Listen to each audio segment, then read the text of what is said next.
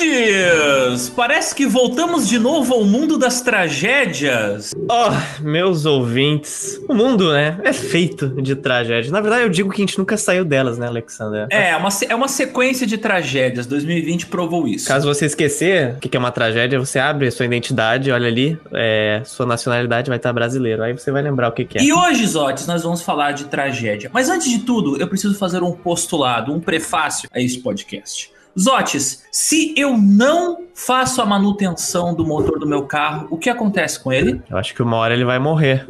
Vai parar de funcionar, vai fundir. Se eu não faço a manutenção da rede elétrica da minha casa e os cabos começam a ficar desencapados, o que, que pode acontecer? Eu acho que vai dar um boom Pode acontecer um incêndio, pode acontecer um curto-circuito que vai gerar um incêndio. Então, além de ter um equipamento, você precisa fazer a manutenção do equipamento, ou um desastre muito grande pode acontecer. Então, ouvintes, hoje vocês vão aprender na prática a importância histórica da manutenção.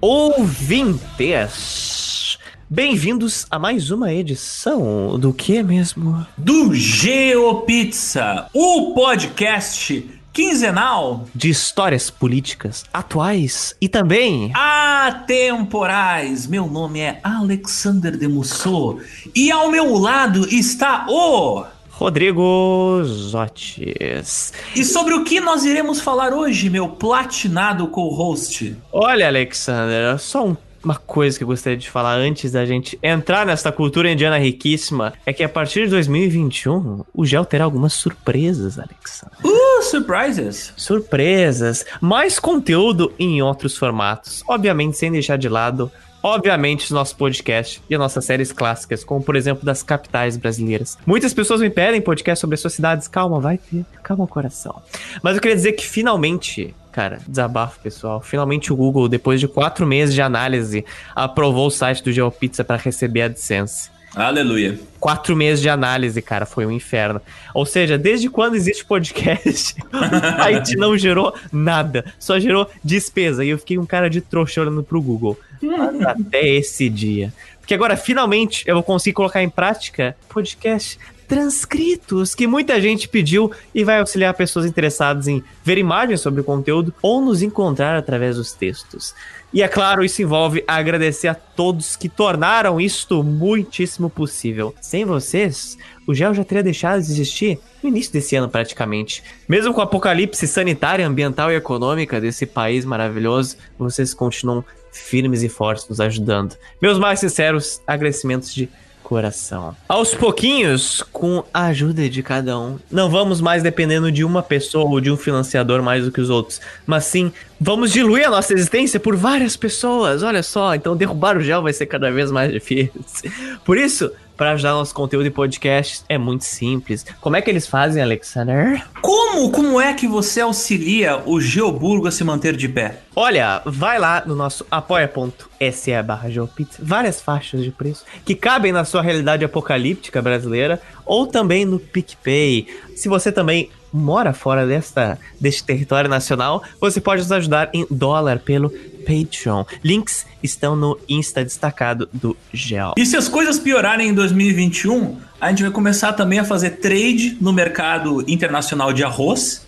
ou abrir um OnlyFans do GeoPizza. Só que daí vai ter mapas ao invés de nudes. então, se você quer ajudar o nosso conteúdo, nosso podcast, nossos mapas, nossas colorizações de fotos, dá uma olhada nesses links. Agora, Índia, Índia, Índia. Popal, vamos lá.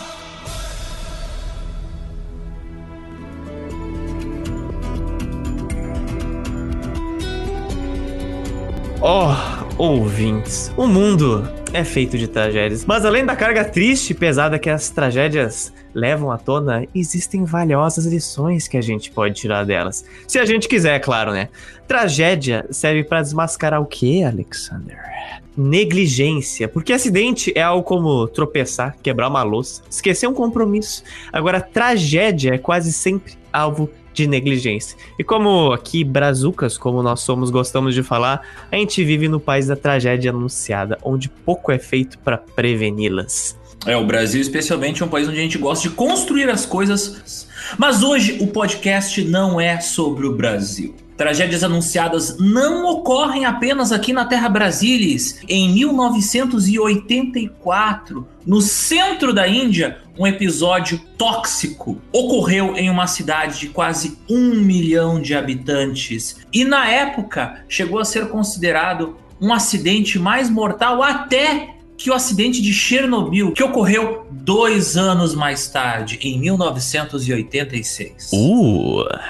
Em Bhopal, 20 mil pessoas morreram ao longo de uma semana. 7 mil tiveram ferimentos permanentes e mais de 500 mil 500 mil foram feridas por um acidente industrial. Imagina quase, tipo, 75% da população de uma cidade ser afetada por um acidente, cara. Uma população relativamente grande, inclusive. Mas por que isso nunca foi muito comentado pela mídia, Zotes? Olha só que curioso. Jornais, revistas, televisões repercutiram tão pouco sobre isso. Mas dois anos mais tarde, em todo lugar, estava estampado o desastre de uma região remota da União Soviética. A tragédia indiana que aconteceu na cidade de Bhopal, junto com a nossa edição do Césio 137 em Goiânia, são os dois episódios do GeoPizza que mostram como a industrialização desenfreada e mal regulada que aconteceu na última década da Guerra Fria, ali nos anos 80, ela foi feita sem os protocolos de segurança necessários. E a ausência desses protocolos de segurança não só colocaram milhões de vidas em risco, como causaram a morte de milhares de pessoas. No caso do Césio, a gente viu que boa parte da culpa foi não só da prefeitura de Goiânia, como do próprio governo brasileiro. Inclusive, da forma como as coisas andam hoje aqui, acho que ninguém surpreenderia se algo muito semelhante ocorresse de novo.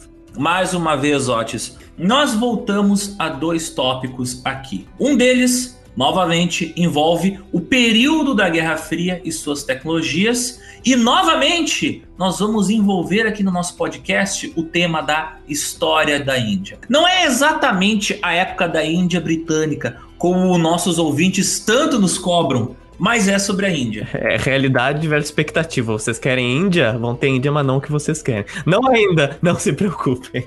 A gente é o podcast que vocês precisam, não o que vocês querem. não se preocupa, gente. A nossa edição da Índia, inclusive, vai contar com entrevistados indianos que já foram envolvidos no processo de dependência, quer dizer, os antepassados dele, né? Obviamente, não são viajantes do tempo. Mas aguardem. Agora, bora para a Índia. Arebaba.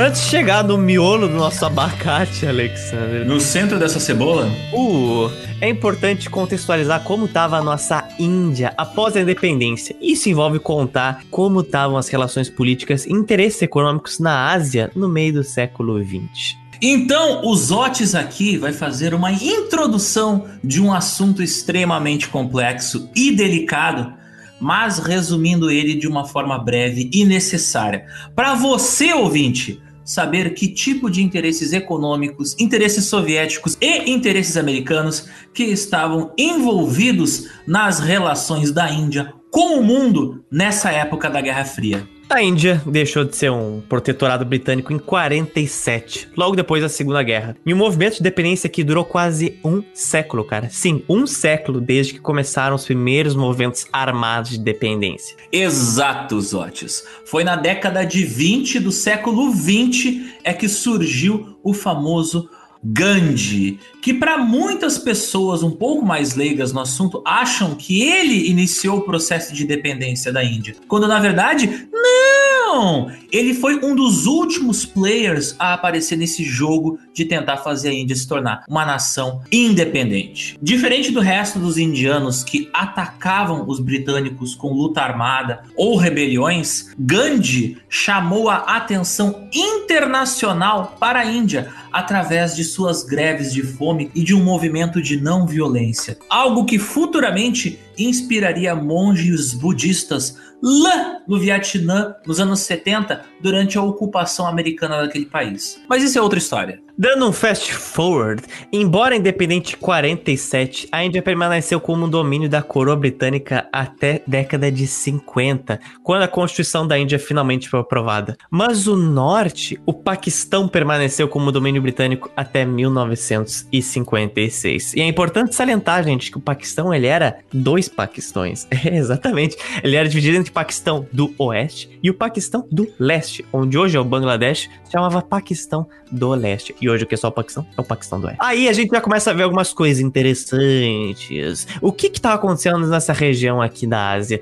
O que que tava acontecendo com a União Soviética, China, Índia, Tailândia e Vietnã? Olha, Zotes, simplesmente estava rolando ali os acontecimentos, alguns dos acontecimentos que mais influenciariam todo o final do século XX. Vamos lá. A União Soviética ela estava transitando de um período ali entre a morte do Stalin em 53 para um período um pouco mais aberto, governado por Nikita Khrushchev. Nesse período também ali, da década de 50, o Partido Comunista Chinês tinha ganhado hegemonia em toda a China, isso depois de uma guerra civil de mais de décadas. E agora ele estava procurando expandir sua base de influência. That's right, Alexander. Ao contrário do que as pessoas normalmente pensam, o vizinho aqui da Índia, a China, não se tornou comunista na década de 50 com o Mao Tse Tung, mas ela já estava num processo disso desde 1921. Depois de derrubar o Império Qing chinês, a última monarquia chinesa, partidos políticos começaram a receber um grande apoio financeiro e militar da União Soviética. E depois de uma guerra civil, e antes e durante a Segunda Guerra, teve uma guerra civil dentro da própria China durante a Segunda Guerra, olha que inferno, enquanto ela era ocupada pelo Japão. Houve conflito entre nacionalistas que queriam a volta da monarquia e de comunistas que queriam um governo revolucionário. Mas só em 52 que os nacionalistas monárquicos foram expulsos da China para onde? Taiwan. Olha só, por isso essa confusão com Taiwan, Taiwan até hoje. É, e aí que o nosso menino Mao Tse Tung entra, embora ele não seja o propósito dessa edição. Mas imagina os olhos dos Estados Unidos, do presidente Harry Truman na época, quando descobriu que, ai que delícia, agora a União Soviética, China e Coreia do Norte, que era apoiado pela China, eram agora comunistas e estavam espalhando suas correntes de pensamento comunistas, como na Tailândia, no Vietnã, no Paquistão e na Índia.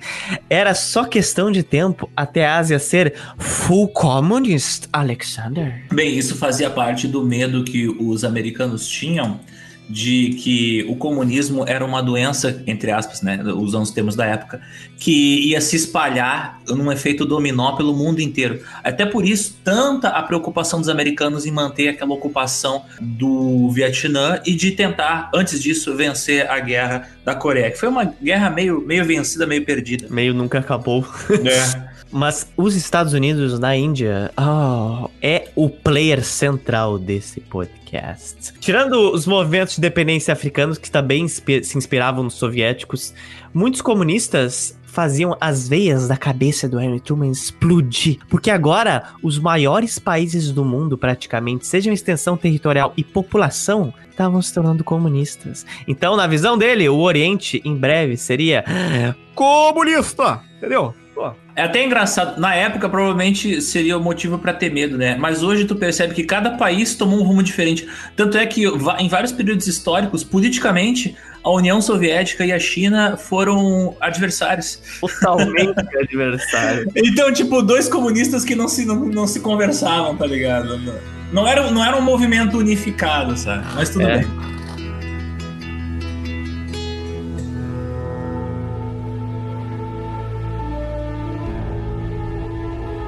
Mas Otis, oh meu Deus, o fantasma do comunista It's very big. É, oh very, é very great. Very. Portanto, os americanos, os Estados Unidos, sentiam que precisavam ter uma presença muito forte na Índia para impedir que a Índia fosse contaminada pelo comunismo.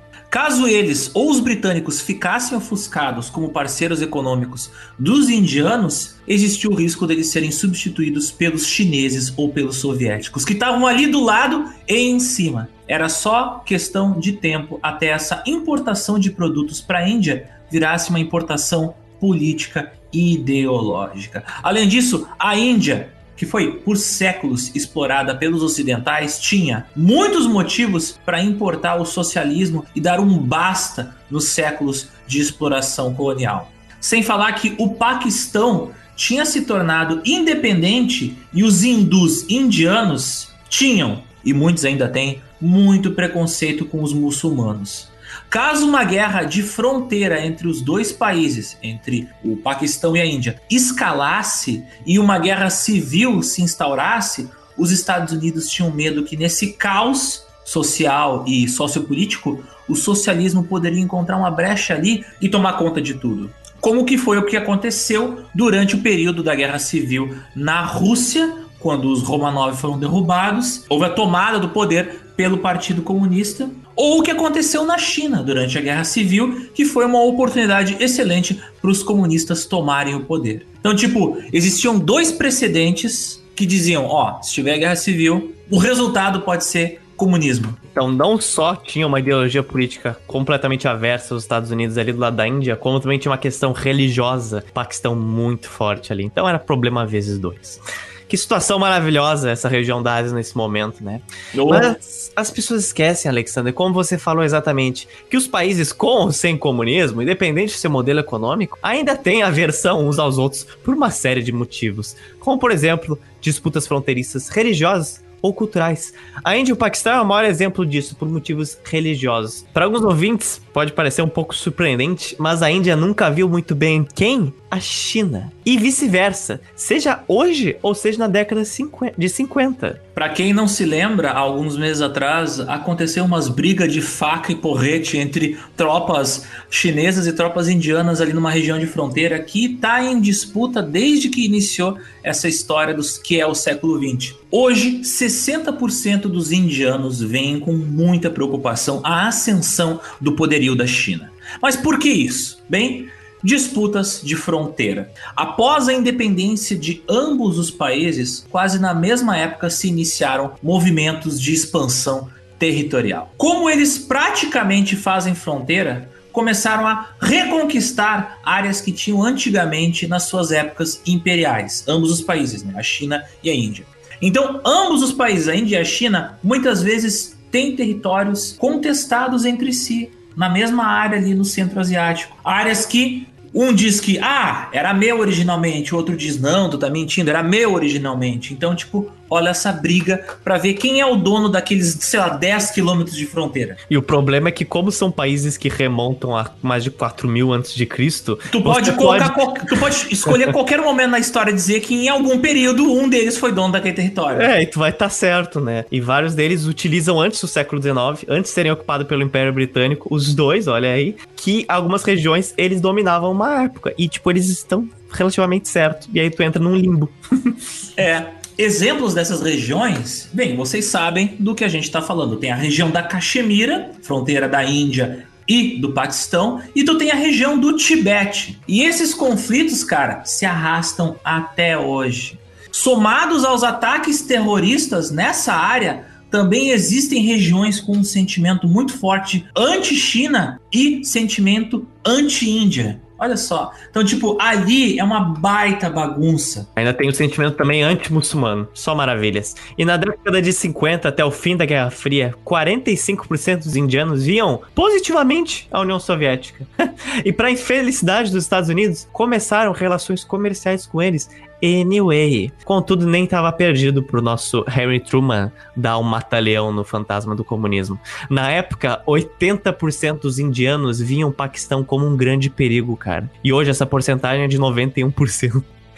Os Estados Unidos começaram a estabelecer então tropas militares no Paquistão para evitar uma escalada de conflitos e, claro, impedir uma influência econômica e ideológica chinesa comunista. Porque caso chegasse no Paquistão e se expandisse mais ainda, e é até engraçado, porque assim, ó, uh, a gente já deve ter comentado em algum podcast do quanto, e o, os ouvintes devem saber, do quanto a cultura americana uh, moldou o final do século XX e o quanto ela influenciou a cultura de outros países meio que a União Soviética estava tendo alguns laços culturais muito fortes com a Índia. Por exemplo, vários atores do cinema indiano eram superstars na União Soviética. Tipo assim, ó, dos caras serem atacados por paparazzi soviéticos e terem fãs gritando atrás deles, assim, quando eles iam visitar Moscou. Tem histórias, tipo, de uh, blockbusters indianos fazendo sucesso dentro da União Soviética. Por causa que era do interesse dos soviéticos ter também relações culturais que poderiam ali dar uma lubrificada nas relações econômicas e políticas entre os dois países. Como a gente escuta pouco falar disso, né? As pessoas acham que Índia e União Soviética nunca se misturaram. Não, elas parecem tem, muito tem, diferentes mesmo. Elas têm relações culturais e políticas muito interessantes que, infelizmente, são ignoradas pelos livros de história.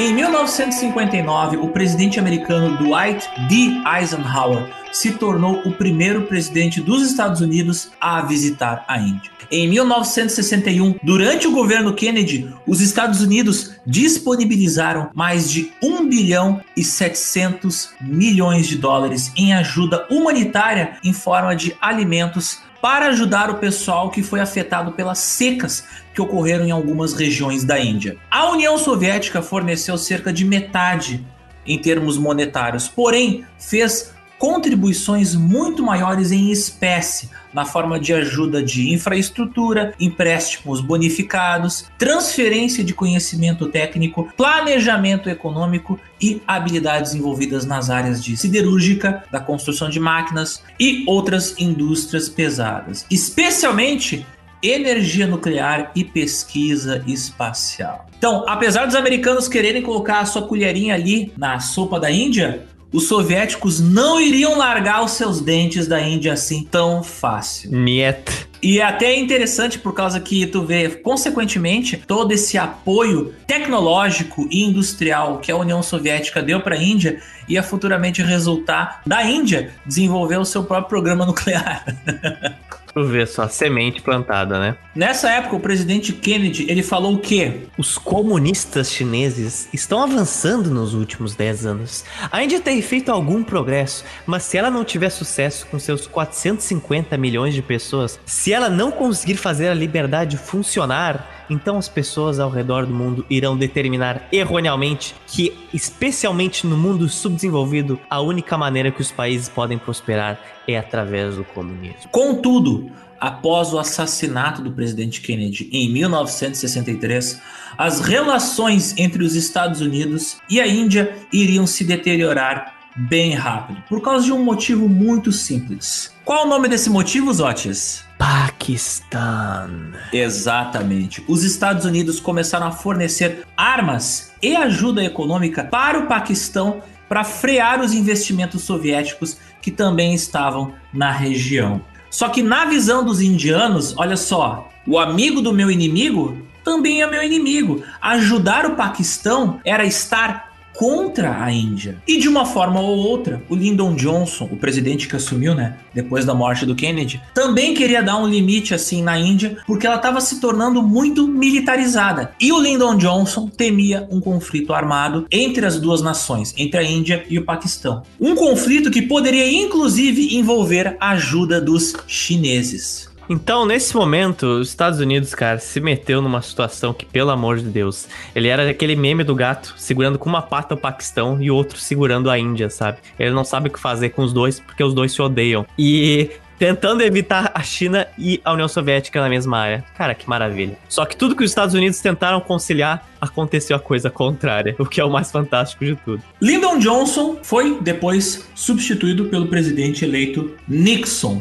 E o Nixon deu continuidade a esse programa, né, a esse sistema de ajuda ao Paquistão. E no fim da década de 70, a Índia falou: sabe o que mais? chega de americanos. E agora a Índia tornou-se agora não só economicamente ajudada pelo soviético, mas também ideologicamente auxiliada por eles. A primeira ministra da Índia na época, a Indira Gandhi, que não tem nada a ver com o Mata Gandhi, só tem o mesmo sobrenome, começou a adotar abertamente políticas a favor dos soviéticos e começou a desenvolver algumas surpresinhas que iam tornar a Índia mais autossustentável, digamos assim, seja para impressionar os americanos quanto para intimidar o Paquistão. Obviamente que o Nixon não curtiu nem um pouco isso.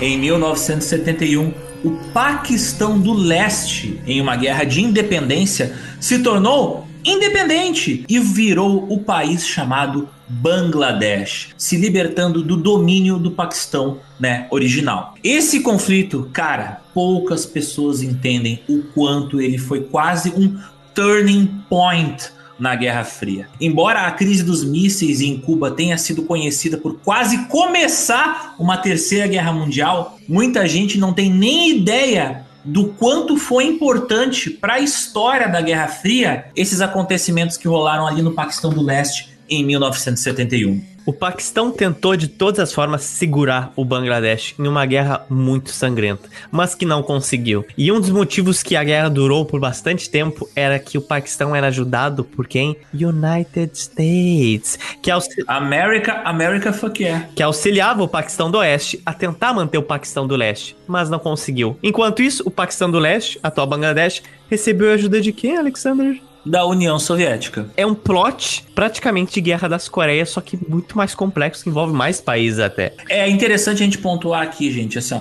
Guerra Fria foi um conflito onde os Estados Unidos e a União Soviética competiam em todas as áreas e eles nunca entraram em conflito armado direto. Mas eles usaram vários países como proxies em guerras proxies. Então, tipo, não é eu dando um tapa na cara dos Otis, é eu mandando o meu sobrinho dar um tapa na cara dos Otis. Aí os Otis manda a tia dele dar um tapa na cara do meu sobrinho, não na minha cara, entendeu? Então, tipo, era cheio dessas guerras proxies, era cheio de guerras entre países que recebiam apoio ou dos soviéticos ou dos chineses ou dos americanos. Pra ter ideia, por muito pouco esse conflito não escalou. Porque não só americanos e soviéticos foram mandados pro Bangladesh e pro Paquistão, mas como os americanos mandaram um porta-aviões, um porta-navios, a União Soviética mandou um submarino nuclear, cara. Por muito pouco, muito problema não aconteceu. Por fim, o Paquistão perdeu o Bangladesh seu domínio e os Estados Unidos também perderam essa guerra. Mais da metade da população do Bangladesh morreu cara, em uma guerra extremamente sangrenta. E agora esse novo país, o Bangladesh, ele tava simplesmente cercado de inimigo de todos os lados. Embaixo dele tinha a Índia, do outro lado tinha o Paquistão, e só em cima ele tinha a China, para a infelicidade dos Estados Unidos, que era possivelmente o país mais inofensivo para naquele momento. Em 1974, a Índia resolveu colocar respeito nos Estados Unidos, na única forma que os Estados Unidos entenderiam é que em 18 de maio de 1974 aconteceu a Operação Buda Sorridente, que foi conduzida no Rajastão, o estado indiano que faz fronteira com o Paquistão, onde uma bomba nuclear de 12 quilotons foi testada. Para bom entendedor, os indianos mostraram para o mundo: olha só, nós temos armas nucleares. Os Estados Unidos ficaram Caraca, velho, é, era só o que me faltava, né? Depois de muita negociação, os Estados Unidos percebeu que, cara, não tinha muito que eles poderiam fazer. A Índia ia se militarizar e ela precisava disso, não importa o quanto eles tentavam impedir. Então, já que os Estados Unidos não conseguem impedir, eles fizeram um acordo de que a Índia seria provida com tecnologia, armamento americano, caso não usassem isso para ocupar o Paquistão e Bangladesh, além de incorporar ele a seu território. Isso realmente era uma grande preocupação na época tinha-se a noção de que a Índia poderia sim simplesmente anexar Bangladesh e Paquistão. Os Estados Unidos, então, iniciaram um programa de exportação de tecnologia de todos os tipos que você possa imaginar para a Índia: veículos, motores, chips eletrônicos, comunicação, hidrelétricas e até mesmo indústrias de pesticidas. E é aqui exatamente onde entra o cerne, o miolo do nosso abacate. Sim, tudo isso foi a introdução para o que vem a seguir. Ah, esse é o João Pizza.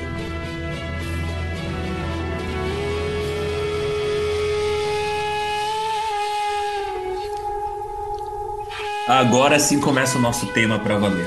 Antes de tudo, precisamos definir o espaço. O norte da Índia, esse mesmo que a gente tem falado bastante até agora, a fronteira com o Paquistão e Bangladesh, sempre foi um local relativamente mais pobre se comparado ao sul da Índia. E por isso ele começou a receber grandes usinas e projetos de urbanização. Começaram a investir para desenvolver essa região. Uma das regiões que começou a crescer muito rapidamente foi a cidade de Bhopal a capital do estado de Madhya Pradesh, na Índia. Hoje ela tem 2 milhões de pessoas, mas em 1984 essa cidade de Bhopal ela tinha cerca de 800 mil pessoas. O centro da cidade que é conhecido como a Cidade Velha, é ocupado principalmente por mercados, mesquitas e linhas de trem. A maior parte da população que mora nessa área é extremamente pobre e ela vive em dois tipos de residências. A primeira delas é a kutia, que são habitações feitas de argila, terra e às vezes tijolos. Muitas dessas construções elas só possuem buracos para as janelas e portas, ou seja, você não tem uma porta ou uma janela, é só um buraco na parede da sua casa. E os telhados dessas casas, dessas pessoas extremamente pobres, obviamente não são telhados feitos de telha, são telhados feitos de palha. E elas são bastante características no norte da Índia, principalmente no estado do Rajastão e no Paquistão. Outras casas são também as puka, que são casas de alvenaria, algumas com telha, outras também com palha, um pouquinho mais bem estruturadas. Guardem essa info porque ela vai ser importante. Bhopal, a cidade de Bhopal, fica numa área cheia de vales, com alguns lagos nas suas planícies. E um dos projetos de desenvolvimento e industrialização da região ali em volta de Bhopal era melhorar a capacidade das terras agrícolas de produzir maiores colheitas através do uso de pesticidas produzidos por empresas americanas. E foi em Bhopal que uma fábrica dos Estados Unidos foi montada para produzir pesticidas e ela se chamava Union Carbide, a partir de compostos enviados dos Estados Unidos diretamente para a Índia. E em 77 foi estabelecida uma área de fábrica que seria dedicada a fabricar um composto chamado de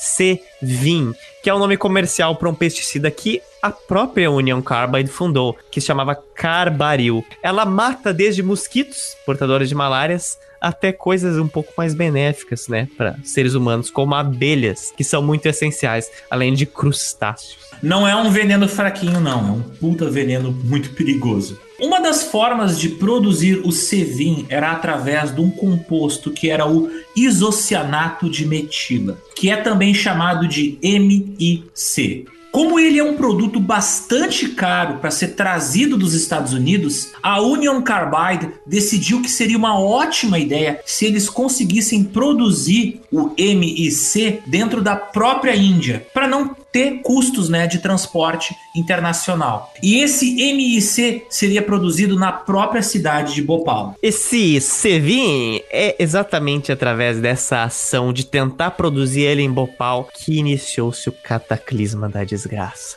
Para entender o que, que deu muito errado aqui, é preciso só ter uma mínima noção de como esse composto é feito. Mas calma, calma que novamente não vai ser nada muito complexo. E como eu falei na edição do Césio, eu aqui, no segundo ano do ensino médio, tirei 0,5 de 10 em química. Então, se eu entendi o que vem a seguir, vocês também entendem em qualquer linguagem. O Cevin é feito através da combinação entre dois compostos químicos.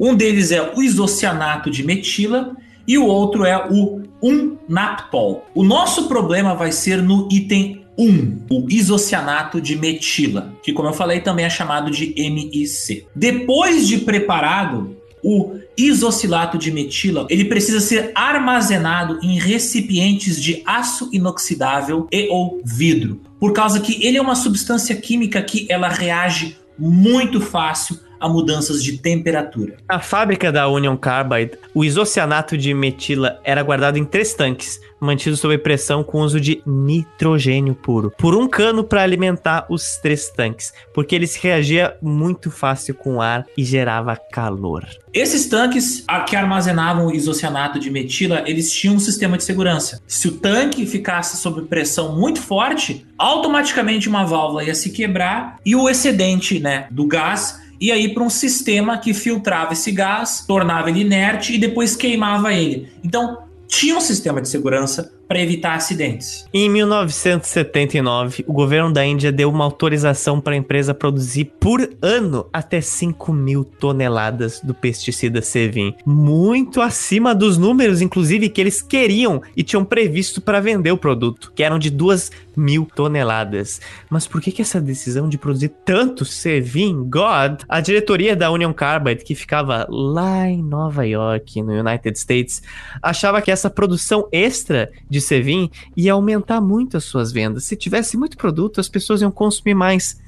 O que não aconteceu muito bem, né? Muito pelo contrário, teve uma grande queda nas vendas desse pesticida, principalmente por causa de secas que aconteceram e por causa da baixa performance do mesmo produto nos campos de plantação. Então, o local mal estava preparado para receber esse tipo de produto. As coisas foram feitas assim, ó, a exporta aí para esses indianos o pesticida e azar, filho. Por volta de 1982, as vendas do Sevin representavam metade do que a fábrica podia produzir. E por volta de 1984, as vendas caíram para um quinto do que a fábrica produzia. Ou seja, ela estava produzindo muito mais do que eles vendiam. Você vê que muitos projetos que aconteceram nessa época na Índia era mais assim, dá infraestrutura, dá coisas, mas que tipo de coisas? Não sei. Vai lá, faz. Só faz. Depois Só faz. a gente vê o que, que a gente vai fazer, ok? Isso significa, né, que a fábrica não estava se mantendo, não estava dando lucro. Como a União Carbide resolveu esse problema? Ah, muito simples. Uma solução genial que ecoa na história humana da indústria o que, que eles fizeram? Eles demitiram funcionários altamente especializados para cortar os custos. É, é fácil assim. Ainda assim, a fábrica continuou produzindo isocianato de metila no mesmo nível e continuava com problemas. As demissões continuaram de todos os tipos de funcionários, até mesmo os altamente capacitados. Que incrível, né? Ao longo do podcast, ouvintes, vocês vão entender por que foi um erro tão tosco por parte da Union Carbide fazer essa demissão em massa de funcionários altamente treinados. Eu acho que já dá para prever que vai dar algo muito errado, né? Quando demite as pessoas responsáveis por manter a coisa girando. Excelente.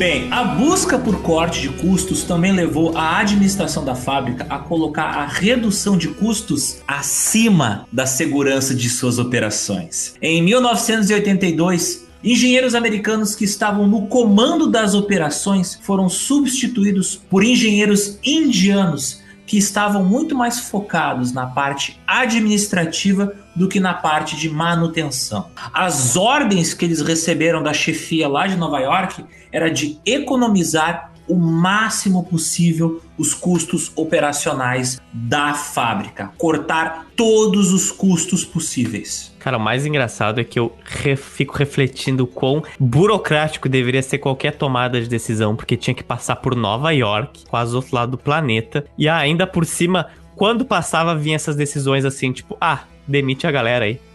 demite é. a galera aí. Demite, demite o único aí. cara que sabe mexer naquele equipamento. Exato, vai dar bom sim. Acredite no seu potencial. Nesse momento, a União Carbide já começou a considerar fechar sua sede e transferir ela para um lugar mais perto. Aonde? Na América do Sul. Ah, aqui nós!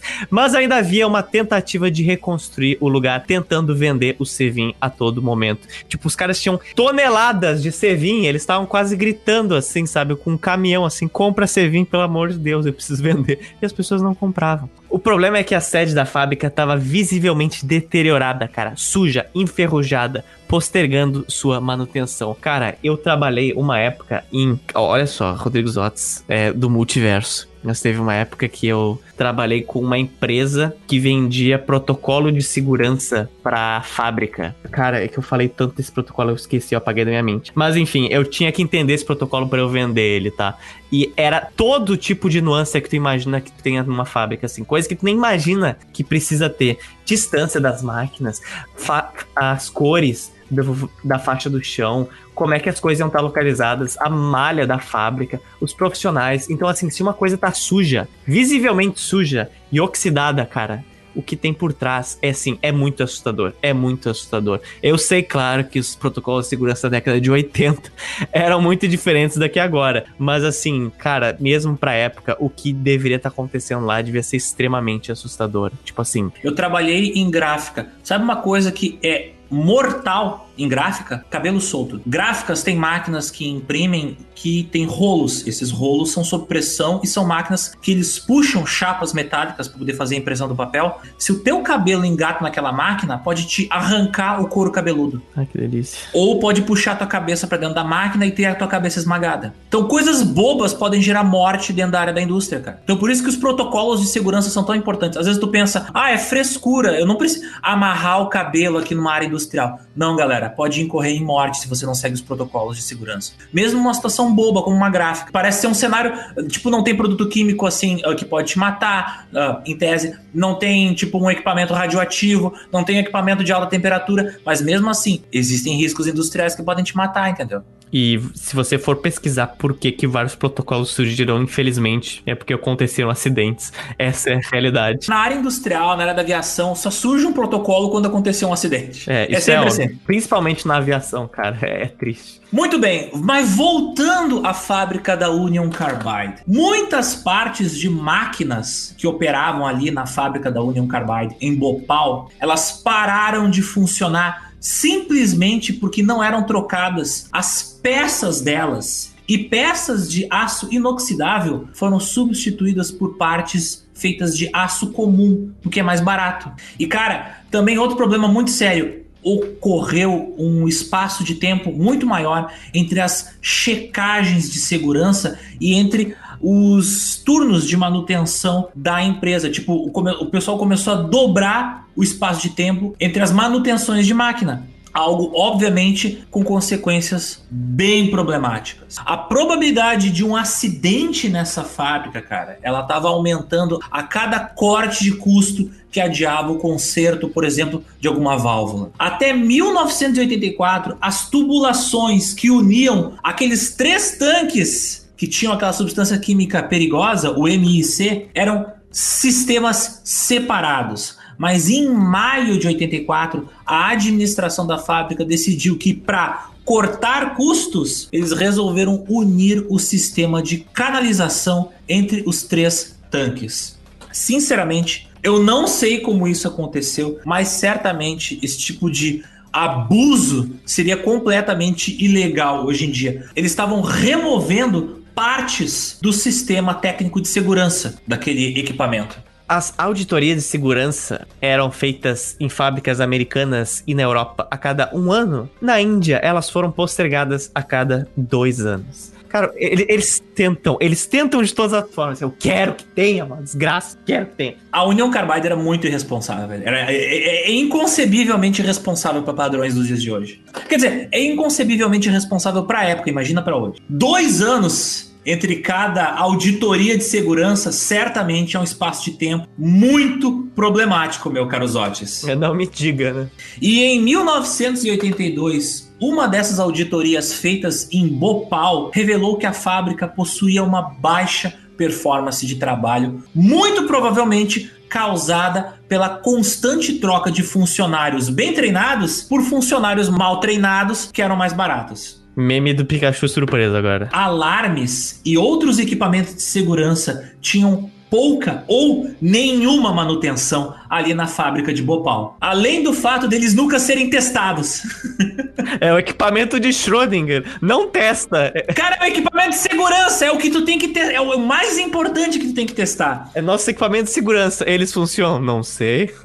Deixa aí, ele tá aí, ué. E em 1984, após uma visita à usina de Bhopal, um engenheiro sênior ali da Union Carbide reportou estar alarmado com as condições de segurança da fábrica. Seu aviso, obviamente, foi completamente ignorado pela chefia da empresa. Cara, o cara devia ter. Nossa senhora, mas entrar aquela. Deve estar tudo oxidado, pelo amor de Deus.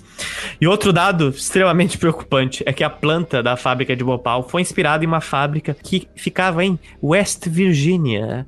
West Virginia. Contudo, a disposição das máquinas em Bhopal era totalmente diferente da West Virginia.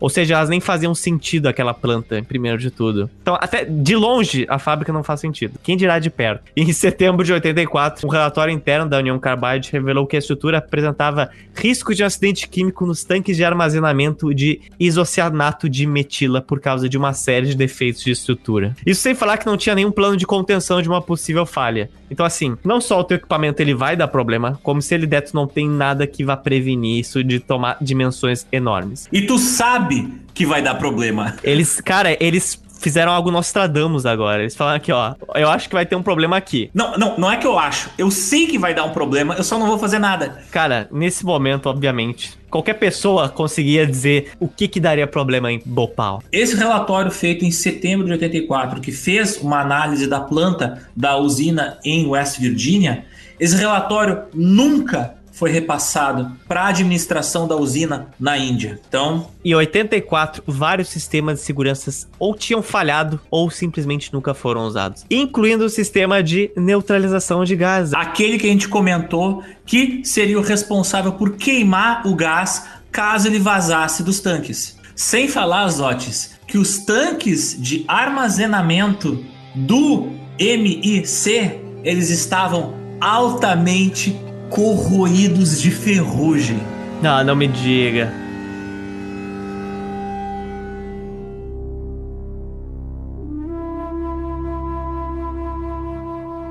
No início de dezembro de 1984, os tanques que armazenavam o MIC ali, esses tanques eles continham cerca de 42 toneladas de isocianato de metila, o MIC. Zotes, 42 toneladas de uma substância química altamente tóxica. Cara, tá décadas acumulando em toneladas. Em tanques enferrujados, com o sistema de segurança prestes a falhar. Às 8h30 da noite, no dia 2 de dezembro de 1984, operadores da usina começaram a limpar os canos do sistema ali, inserindo uma mangueira d'água dentro deles. Não foi utilizada uma válvula de escape para evitar que a água entrasse no resto do sistema. Para vocês entenderem o perigo e a irresponsabilidade dessa atitude de simplesmente enfiar uma mangueira com água dentro dos canos que se comunicam com o tanque de isocianato de metila, a última coisa no mundo que você quer que entre em contato com isocianato de metila é água. Ela gera uma reação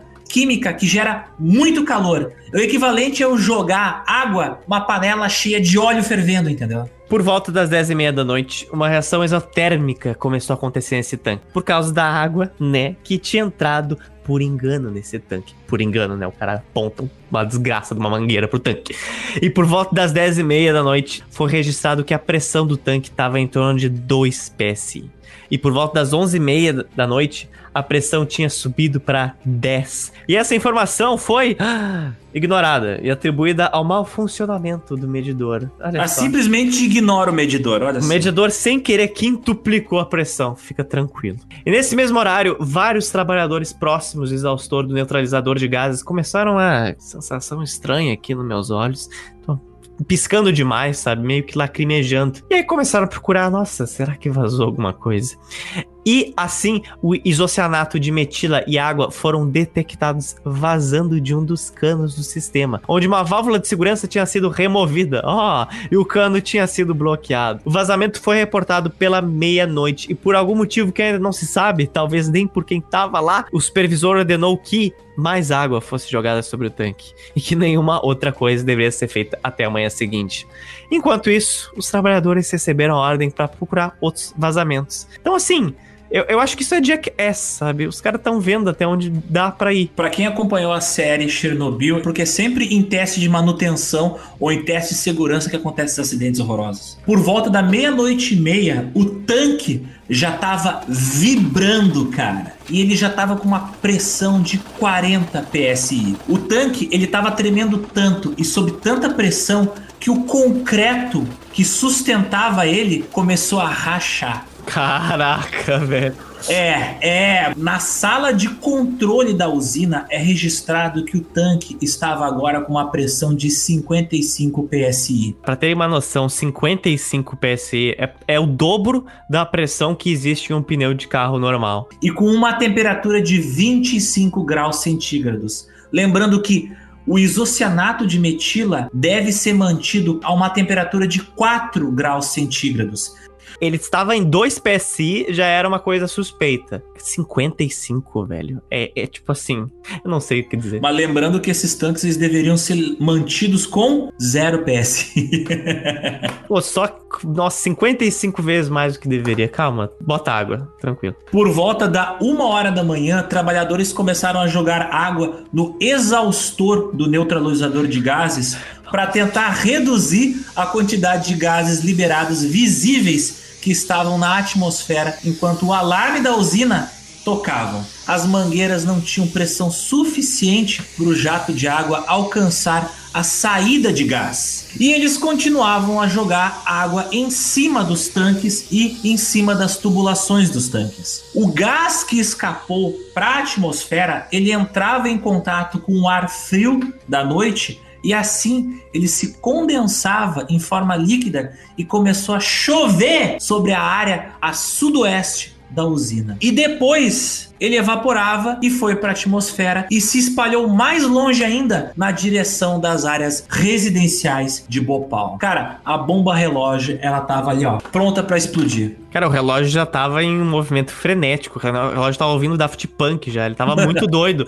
Era óbvio que ia dar alguma coisa. Por volta da uma da manhã, vários funcionários viram que aquilo lá não era normal. Corre, meu irmão, corre. Os caras começaram a fugir da usina. Fugir a pé, whatever. E por volta das duas da manhã, uma sirene de alerta público começou a tocar para os moradores. Em algum momento, em torno da 1h30 e 2h30, a válvula de segurança do tanque onde estava armazenada a substância resetou, indicando que a pressão caiu para baixo de 40 psi. Ulala, por que O que deve será? ser porque o gás vazou abruptamente. É, né? E o vazamento do isocianato de metila tinha parado. Eu só não sei se é uma coisa boa. O tanque estava muito quente e várias das válvulas e canos ligados estavam totalmente destruídos. É estimado que 40 toneladas de isocianato de metila vazaram para a atmosfera em Bhopal. E a usina era totalmente cercada por favelas e bairros de baixa renda.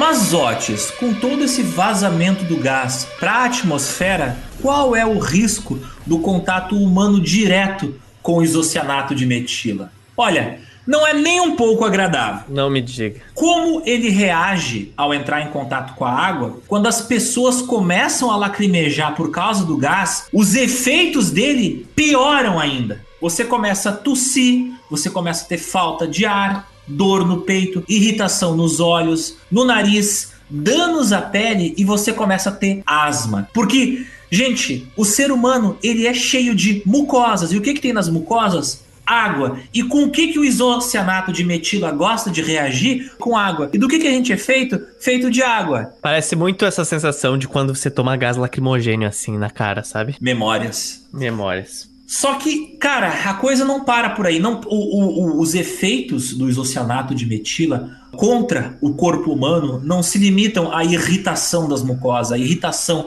dos seus olhos, no nariz, no pulmão. Porque esse gás, ele é literalmente tóxico. E em poucos minutos, cara, muitas pessoas que moravam em volta da fábrica começaram a vomitar e na garganta elas começaram a ter uma sensação muito forte de queimação quando elas respiravam. O isocianato de metila, cara, ele se espalha muito fácil pelo ar. E diferente de uma nuvem, por exemplo, de la gás lacrimogênio, ele não é tão visível assim. Ele ataca a córnea com tamanha ferocidade que a pessoa chega a perder a transparência ali da córnea, do olho. E assim é como se a pessoa ficasse com catarata, o olho dele fica opaco e a pessoa fica cega por causa do contato dos olhos com o isocianato de metila. E isso só é reversível mediante a transplante. Já quando o isocianato de metila entra dentro do corpo, cara, ele faz um baita estrago. Como ele está misturado com ar, ele entra pelos pulmões. E o que, que ele faz?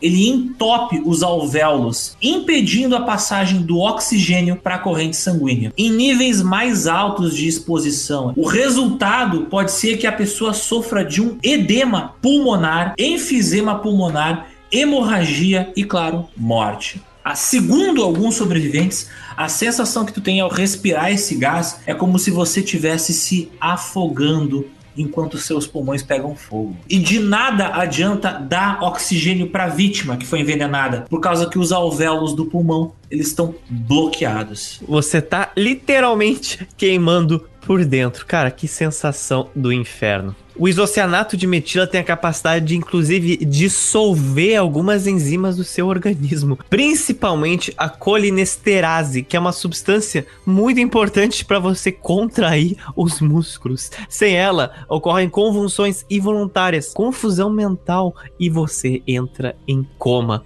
Para os sobreviventes também tem um grande problema, porque esse componente tóxico diminui a capacidade das pessoas de enfrentar infecções, conhecida como a granulocitose a nuvem de gás mortal que saiu da fábrica, ela cobriu a cidade, mas ela não era composta apenas de isocianato de metila. Ela também continha clorofórmio, dióxido de carbono e cloreto de hidrogênio. Todos esses gases são incolores, então não dava nem para tu ver a nuvem vindo na tua direção. Como a nuvem de gás tóxico, essa mistura de gases, né, era mais pesada que o ar, essa coluna de gases tóxicos, ela ficou próxima do solo e se espalhou pelas favelas. Muitos moradores assustados com o alarme que soou na usina acordaram apavorados e saíram às ruas para ver o que estava acontecendo. E eles foram imediatamente contaminados pelo gás que estava vindo na direção deles e várias dessas pessoas começaram a morrer ali no meio da rua. Por volta de uma hora da manhã,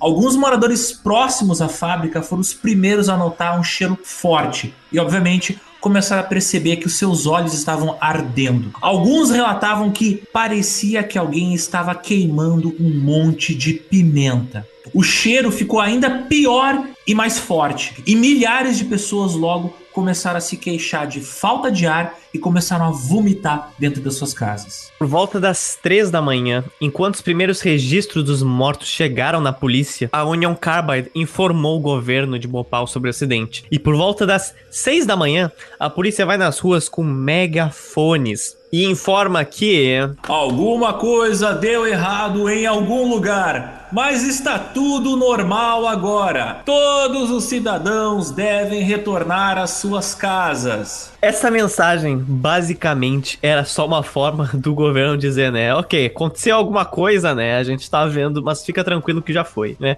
Só para eles pararem de ser responsabilizados por não falarem nada. Contudo, a culpa não era só, claro, do governo indiano de Bhopal, mas como também da Union Carbide, que omitiu o problema real quando foi informar o governo indiano. E agora entra um detalhe que a gente falou no início do podcast, porque todas as frases que a gente fala aqui são muito bem calculadas. Lembram das casas de Bhopal de classe baixa que a gente falou, que às vezes nem tinham janelas ou portas, era só buracos, assim, simplesmente? Então, acontece que os gases venenosos invadiram a moradia de milhares de pessoas muito facilmente, e várias delas morreram dormindo. Nós estávamos tendo asfixia e nossos olhos queimavam. Mal podíamos ver a estrada em meio à neblina, as sirenes eram estridentes e não se sabia qual o caminho a ser seguido. Todo mundo estava muito confuso. Disse um morador de Bhopal Ahmed Khan, em 84. As mães não sabiam que os filhos tinham morrido, crianças não sabiam que as mães tinham morrido e homens não sabiam que tinham perdido suas famílias inteiras quando estavam voltando de seus trabalhos. E enquanto o dia nascia, cara, em pânico, muita gente tentou fugir da região. Alguns tentaram fugir em carros, mas a maioria teve que correr de bicicleta ou mesmo correr a pé. Muitos desses foram muito expostos à nuvem tóxica, principalmente aqueles que, sem saber, correram na mesma direção da nuvem que estava se movendo. E além disso, aqueles que foram a pé ou pedalaram ficaram, inclusive, pior ainda, porque eles fizeram exercício físico e precisavam respirar mais ainda. Então, e aí inalaram mais gás. É. A estação de trem da cidade, que era bastante movimentada durante toda a noite, cheia de viajantes, ciganos ou moradores de rua, foi encontrada pela manhã cheia de corpos. E tem fotos disso e é estupidamente assustador. As ruas ficaram cheias de corpos também de cabras, cães, vacas, gatos e búfalos que estavam nas proximidades da fábrica quando o dia amanheceu. Pessoas de dentro da fábrica e em volta dela e nas casas próximas dali também cobriam todo o chão. Na mesma semana, todos Todas as folhas de todas as árvores ao redor da fábrica caíram secas e toda a grama tinha amarelado ou secado e morrido.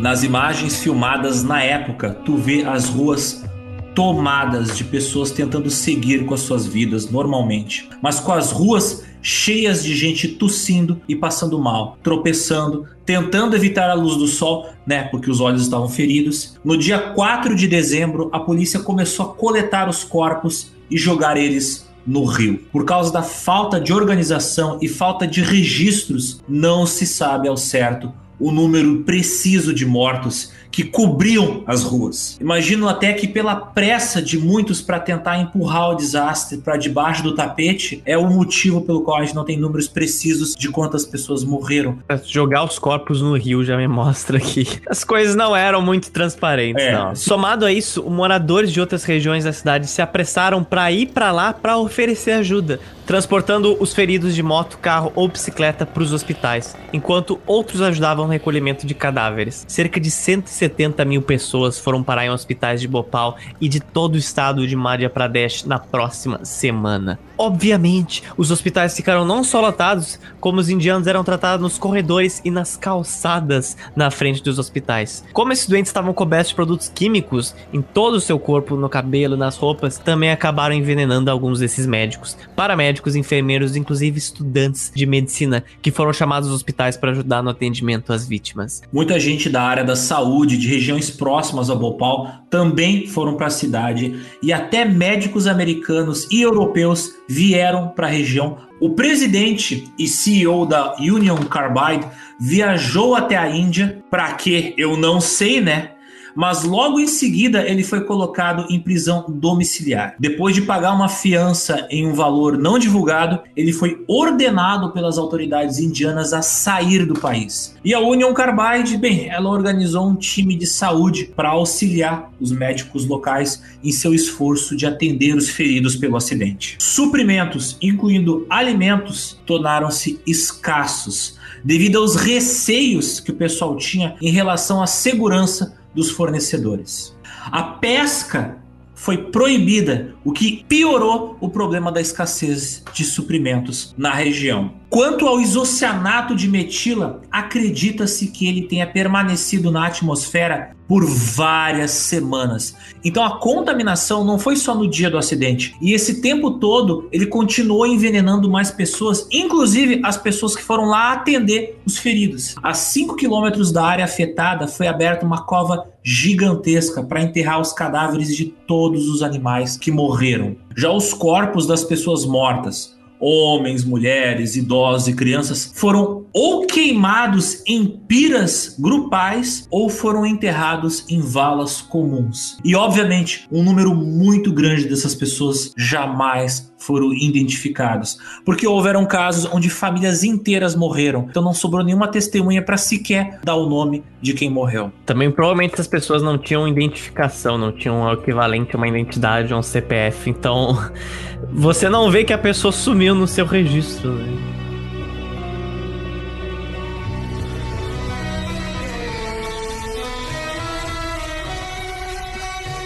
Depois de uma análise das condições da usina que ocorreu o acidente, foi descoberta várias toneladas do que, obviamente, de isocianato de metila, que ainda estavam dentro do tanque, cara, que originalmente vazou. A administração decidiu que a melhor maneira de se livrar dele e evitar que outro desastre ocorresse seria colocar para funcionar a fábrica de Sevin e converter todo o isocianato de metila em o que, Alexander? Em agrotóxico. Uh, uh, uh, essa foi chamada Operação Fate, Operação Fé. Mas essa ideia não parece tão absurda assim, Zotes, por causa que sim, o agrotóxico, ele não era uma substância volátil e que podia simplesmente explodir no ar e envenenar um monte de gente. Conseguia armazenar ele em temperatura ambiente sem causar acidentes. Então, assim, pode parecer meio absurdo, mas de fato a maneira mais segura de tornar inerte o isocianato de metila era converter ele no Sevin, para garantir que tipo não acontecesse outro acidente.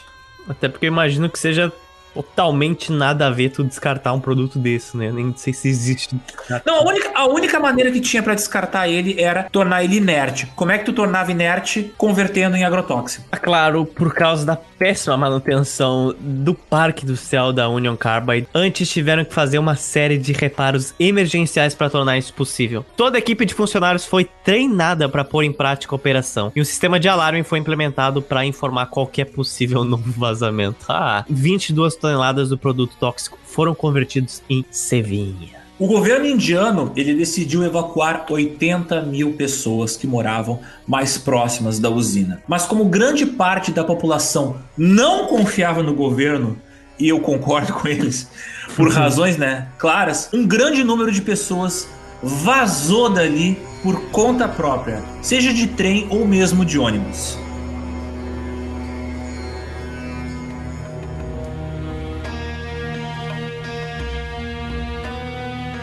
Em março de 1985, o governo indiano passou uma lei, o Bhopal Gas Act, que permitiu ações legais contra a Union Carbide. Como representante legal dos sobreviventes, o governo indiano iniciou processos que iniciaram nos Estados Unidos. Em 17 de abril de 1985, o juiz do Tribunal do Distrito Federal exigiu a Union Carbide que fornecesse entre 5 e 10 milhões de dólares para ajudar imediatamente os feridos pelo acidente. Dois dias depois, a Union Carbide se comprometeu em pagar 5 milhões em ajuda humanitária. Mas o governo indiano, não, não, não, não, não, não, não, ele recusou a oferta desse valor. Em março de 86, depois de um ano e meio de negociação, quase dois com os Estados Unidos, chegou-se no acordo que a Union Carbide devia pagar em torno de 20 anos um valor de 500 a 600 milhões para as vítimas e para o governo indiano. Mas isso para a Índia Not enough. Não era o suficiente, não. Cara, se liga na quantia de dinheiro que o governo da Índia demandou da Union Carbide e dos Estados Unidos. O governo da Índia demandou 3,3 bilhões de dólares, cara. Uh! Bem, justo. Olha, mas depois de mais de três anos de negociação sobre esse valor, ele foi totalmente rejeitado pelos Estados Unidos e caracterizado como altíssimo, alarmante. Em 91, 91, sete anos depois do acidente, foi confirmada a distribuição do valor de 470 milhões de dólares. Ou seja, era o valor 30 milhões a menos inicial que a Union Carbide tinha proposto lá em 86. Cara, olha como isso tramitou. Mas, enquanto rolavam essas negociações, o governo da, de Bhopal não ficou só batendo palma e esperando isso acontecer, né? Eles efetivamente começaram a providenciar atendimento às vítimas, mas eles cobraram indenizações dos Estados Unidos, por isso que demorou tanto tempo. Em 85, foi em 85 que alguma ajuda de verdade massiva começou a ser posta em prática. O Departamento Financeiro de Bhopal, de Madhya Pradesh, distribuiu em torno de 12 milhões de dólares em auxílio em forma de alimentos e pensão. A pensão para as mulheres que perderam seus maridos ia de 2,8 dólares por mês a 11. O governo também pagava 21 dólares mensais para famílias com renda mensal de menos de 7 dólares. Cara, imagina, tu receber uma. Tipo, aqui no Brasil, a, gente, a galera, né, tá recebendo 600 pila por mês. Lá, eles estão recebendo, tipo, 8 pila por mês. Que, que, que, droga, cara, que droga.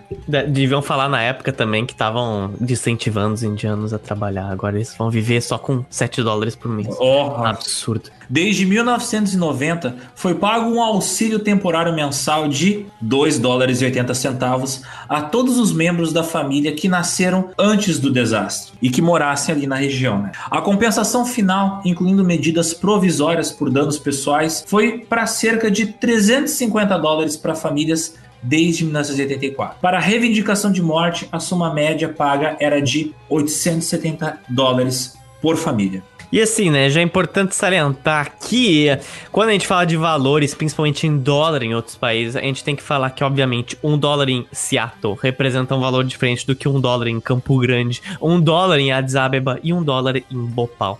Você só consegue ter a representação desse valor na sociedade quando você pega o custo de vida da cidade, divide pelo salário dos habitantes e vê o que esse número realmente representa. Contudo, como o GEL não é uma máquina de acesso de dados de todos os lugares do mundo e de épocas do mundo, ainda, né? A gente não sabe calcular exatamente o valor desses dólares em Bhopal em 84. Mas é preciso dizer, cara, que ele foi, inclusive, muito bem-vindo. Pra gente aqui, seja você um morador de qualquer capital do Brasil, receber, tipo, 11 dólares por mês é uma piada, é 60 reais praticamente. Mas na década de 80, em uma região extremamente pobre da Índia, que até hoje é bastante pobre, isso foi muito bem recebido. Hoje um salário ok para você viver em Bhopal é em torno de 430 dólares por mês, um salário tipo ok, uma zona de classe média alta. E o salário mínimo de lá é de 100 dólares por mês. Tendo esses valores hoje, há quase 40 anos, esses 10 dólares eram, às vezes, até se não quase metade de um salário mínimo para algumas famílias na época. Eu não tô dizendo que é justo, eu não tô dizendo que foi suficiente, eu não tô dizendo que não poderia ser mais. Claro que poderia ser mais. Mas é, é algo que é importante salientar, porque de fato algumas pessoas que receberam financiamento por mais tempo conseguiram melhorar alguma de suas casas, tipo colocar portas, janelas, coisas básicas da vida humana, como até mesmo investir na educação de alguns filhos. Contudo, Zotes, em 1992, 44% das famílias de Bhopal que recebiam indenizações tinham ainda familiares vivos e que precisavam, mas não conseguiam ser examinados clinicamente. Oito anos depois do desastre, a galera não estava conseguindo ajuda médica. Muitos foram transferidos para outros hospitais da região, mas muitos não podiam se ausentar dos seus trabalhos e nem recebiam fundos para conseguir fazer o deslocamento para esses outros hospitais. Então é um paradoxo. Toma comida, toma salário, mas ajuda clínica, que é a parte mais importante, essa já é um pouco mais difícil de você receber por parte do governo. Cara, que bagulho nada a ver, sabe? Até o final de outubro de 2003, de acordo com o Departamento de Assistência e Reabilitação da Tragédia do Gás de Popal, foram concedidas compensações a 544.895 pessoas pelas lesões recebidas durante o acidente. E também foram concedidas compensações a 15.310 pessoas parentes de pessoas que morreram no acidente. Para aqueles que tiveram familiares mortos, o valor médio da indenização era um pouco maior, era em torno de 2.200 dólares.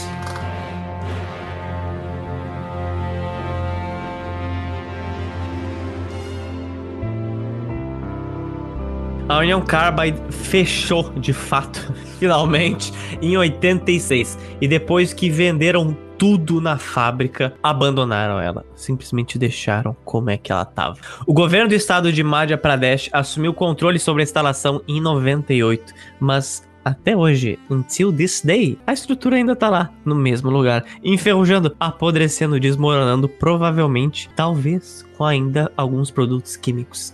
A empresa da Union Carbide foi comprada pela empresa americana Dow Chemical Company em 2001, 17 anos depois do desastre. A Dow Chemical é um bandido que já apareceu é o nosso universo cinematográfico do GeoPizza. O, pra quem não se lembra, no episódio da, da República das Bananas, se vocês têm alguma curiosidade, tem reportagens recentes, é, tipo de dois, três anos atrás, de galera que foi fazer urbex, né, exploração urbana, nessa fábrica onde aconteceu o acidente em Bhopal. E tá lá, tipo, galera detectou ainda a presença de produtos químicos altamente cancerígenos Ai, no chão da fábrica. Então o lugar ainda é, tá fechado, ninguém pode entrar lá, mas mas quem entrou lá, pegou samples do solo, detectou que aquele lugar ainda está absurdamente contaminada. Cara, cara, sim. O problema é que não tem nada de contenção construído em volta. É simplesmente ela lá É existindo. um, é um terreno baldio. É um terreno É, baldio com é- as é ruínas da usina. Só que assim, se você pegar aí, você pode ver, você digitar ah, Union Carbide Bhopal, você vai ver no Google Maps que ela fica 10 metros de várias casas, de um bairro praticamente, pobre. Tipo, ela não tá nem um pouco isolada, cara. Tipo assim, ela tá visivelmente, tu vê, abre a tua janela, se tu mora ali, tu enxerga ela. Tu vai no Google e aí tu vê as avaliações da fábrica.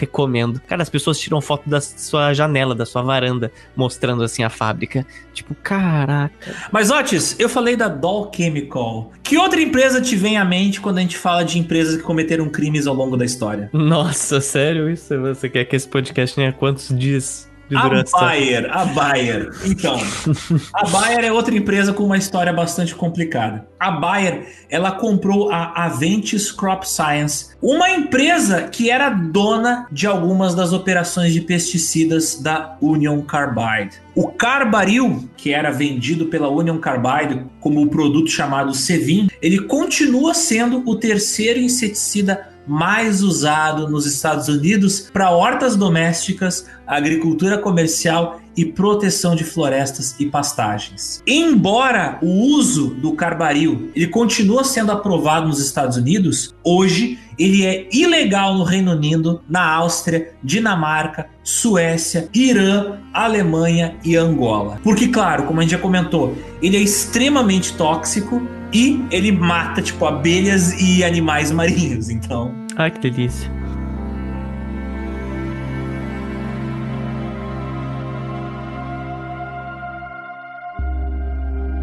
Em 91, as autoridades locais de Bhopal acusaram o CEO da Union Carbide, Warren Anderson, que morava nos Estados Unidos, por homicídio culposo, né? Homicídio eu não diria, o cara fez um genocídio culposo, isso sim, cara, pelo amor de Deus. E ele foi indiciado com 10 anos de prisão na Índia, que pediu para os Estados Unidos, ó, deporta esse maluco pra cá, cara. E os Estados Unidos, obviamente, se recusaram a deportar ele, dizendo que punições penais não configuravam como reparação de danos. A Índia então ficou, ah, ok, é assim então, cara, e tornaram ele um fugitivo da justiça indiana, inclusive pressionando outros parceiros comerciais dela, como a União Soviética, a tornar ele também fugitivo lá, cara. é nada, nada mais justo, nada mais justo. Nada mais justo. Bandido é. A Suprema Corte dos Estados Unidos se recusou a ouvir um apelo da decisão dos tribunais federais inferiores em outubro de 93, o que significava que as vítimas do desastre de Bhopal não puderam buscar danos em um tribunal dos Estados Unidos. O mandato da prisão do Warren Anderson foi feito novamente em 2009 pela Índia, mas também não deu em nada. Em breve eles tentam de novo, eles tentam a cada 10 anos. Ah, o, o negócio é insistir, cara. Em junho de 2010, sete ex-funcionários, incluindo o ex-presidente da Union Carbide, foram condenados em Bhopal por causar morte por negligência e foram sentenciados a dois anos de prisão e a pagar uma multa de 2 mil dólares cada um. Porém, nenhum funcionário de primeiro nível da Union Carbide foi julgado sobre o que aconteceu em Bhopal. Ah, e o mundo, né? Ele é tão igualitário. Eu amo isso. Eu adoro isso. É incrível. O cara que tá lá recebendo ordem já era. A vida dele acabou. Agora Aqui o cara que tem dinheiro pra poder pagar um advogado foda, ah, ele sai, ele mata e sai de boas. Cara, ele não... o cara fez um genocídio, meu irmão. O cara infectou 500 mil pessoas e matou outras 20 mil. Caraca. Não, e, e assim, ó, tem as que morreram naquela época. Pensa nas que morreram em décadas seguintes por causa de problemas de saúde. E nunca foram contabilizadas. E pensa na galera que hoje tem, por exemplo, defeitos genéticos ou vai pegar câncer por causa que tá contaminado porque mora lá ou porque foi contaminado quando era criança. Exato. É muito fácil de tu diagnosticar isso de outra forma nas décadas seguintes. Muito fácil. Pra melhorar, felizmente, né? A vida é dessas. Os Warren Anderson nunca foi julgado e ele morreu dia 29 de setembro de 2014. Muitas das vítimas, inclusive, ainda lutam pela indenização através da família dele por danos sofridos no acidente. justo. Processa o- os herdeiros, eles que herdaram o dinheiro dele. É, né? Duvido que a família dele não tenha se beneficiado do, do que, a União Carbide ganhou. Ah, duvido. E em 2007, Alexander, mais de um milhão de casos relacionados à tragédia de Bhopal foram registrados e decididos. Cara, um milhão de tra... Cara, eu tô surpreso de como não travou esse sistema judiciário. O número de casos pagos foi de metade deles, foi de 574 mil. E o número de casos rejeitados foram os outros 455 mil. A compensação total consentida desses casos foi de 220 milhões de dólares. E em 24 de junho de 2010, o gabinete da União do governo da Índia aprovou um pacote de ajuda de mais de 180 milhões de dólares, que seria financiado pelos contribuintes, contribuintes indianos. Cara. Ai, que nojo. Pera, pera, eu vou, eu vou pular da janela aqui só um minuto. Ai, que nojo, velho, que nojo. Esse, não, assim, ó, hum, esse dinheiro devia sair da União Carbide, velho. É, meu Deus, como é que não sai dos Estados Unidos? A empresa era deles. A sede dos caras era em Nova York. E aí agora, tipo, ah, você que não tem nada a ver com isso, você que inclusive sofreu por causa do acidente, você vai pagar o tratamento do outro cara. Ah, cara, assim, o mundo, o mundo ele não muda tão rápido assim, eu só digo isso.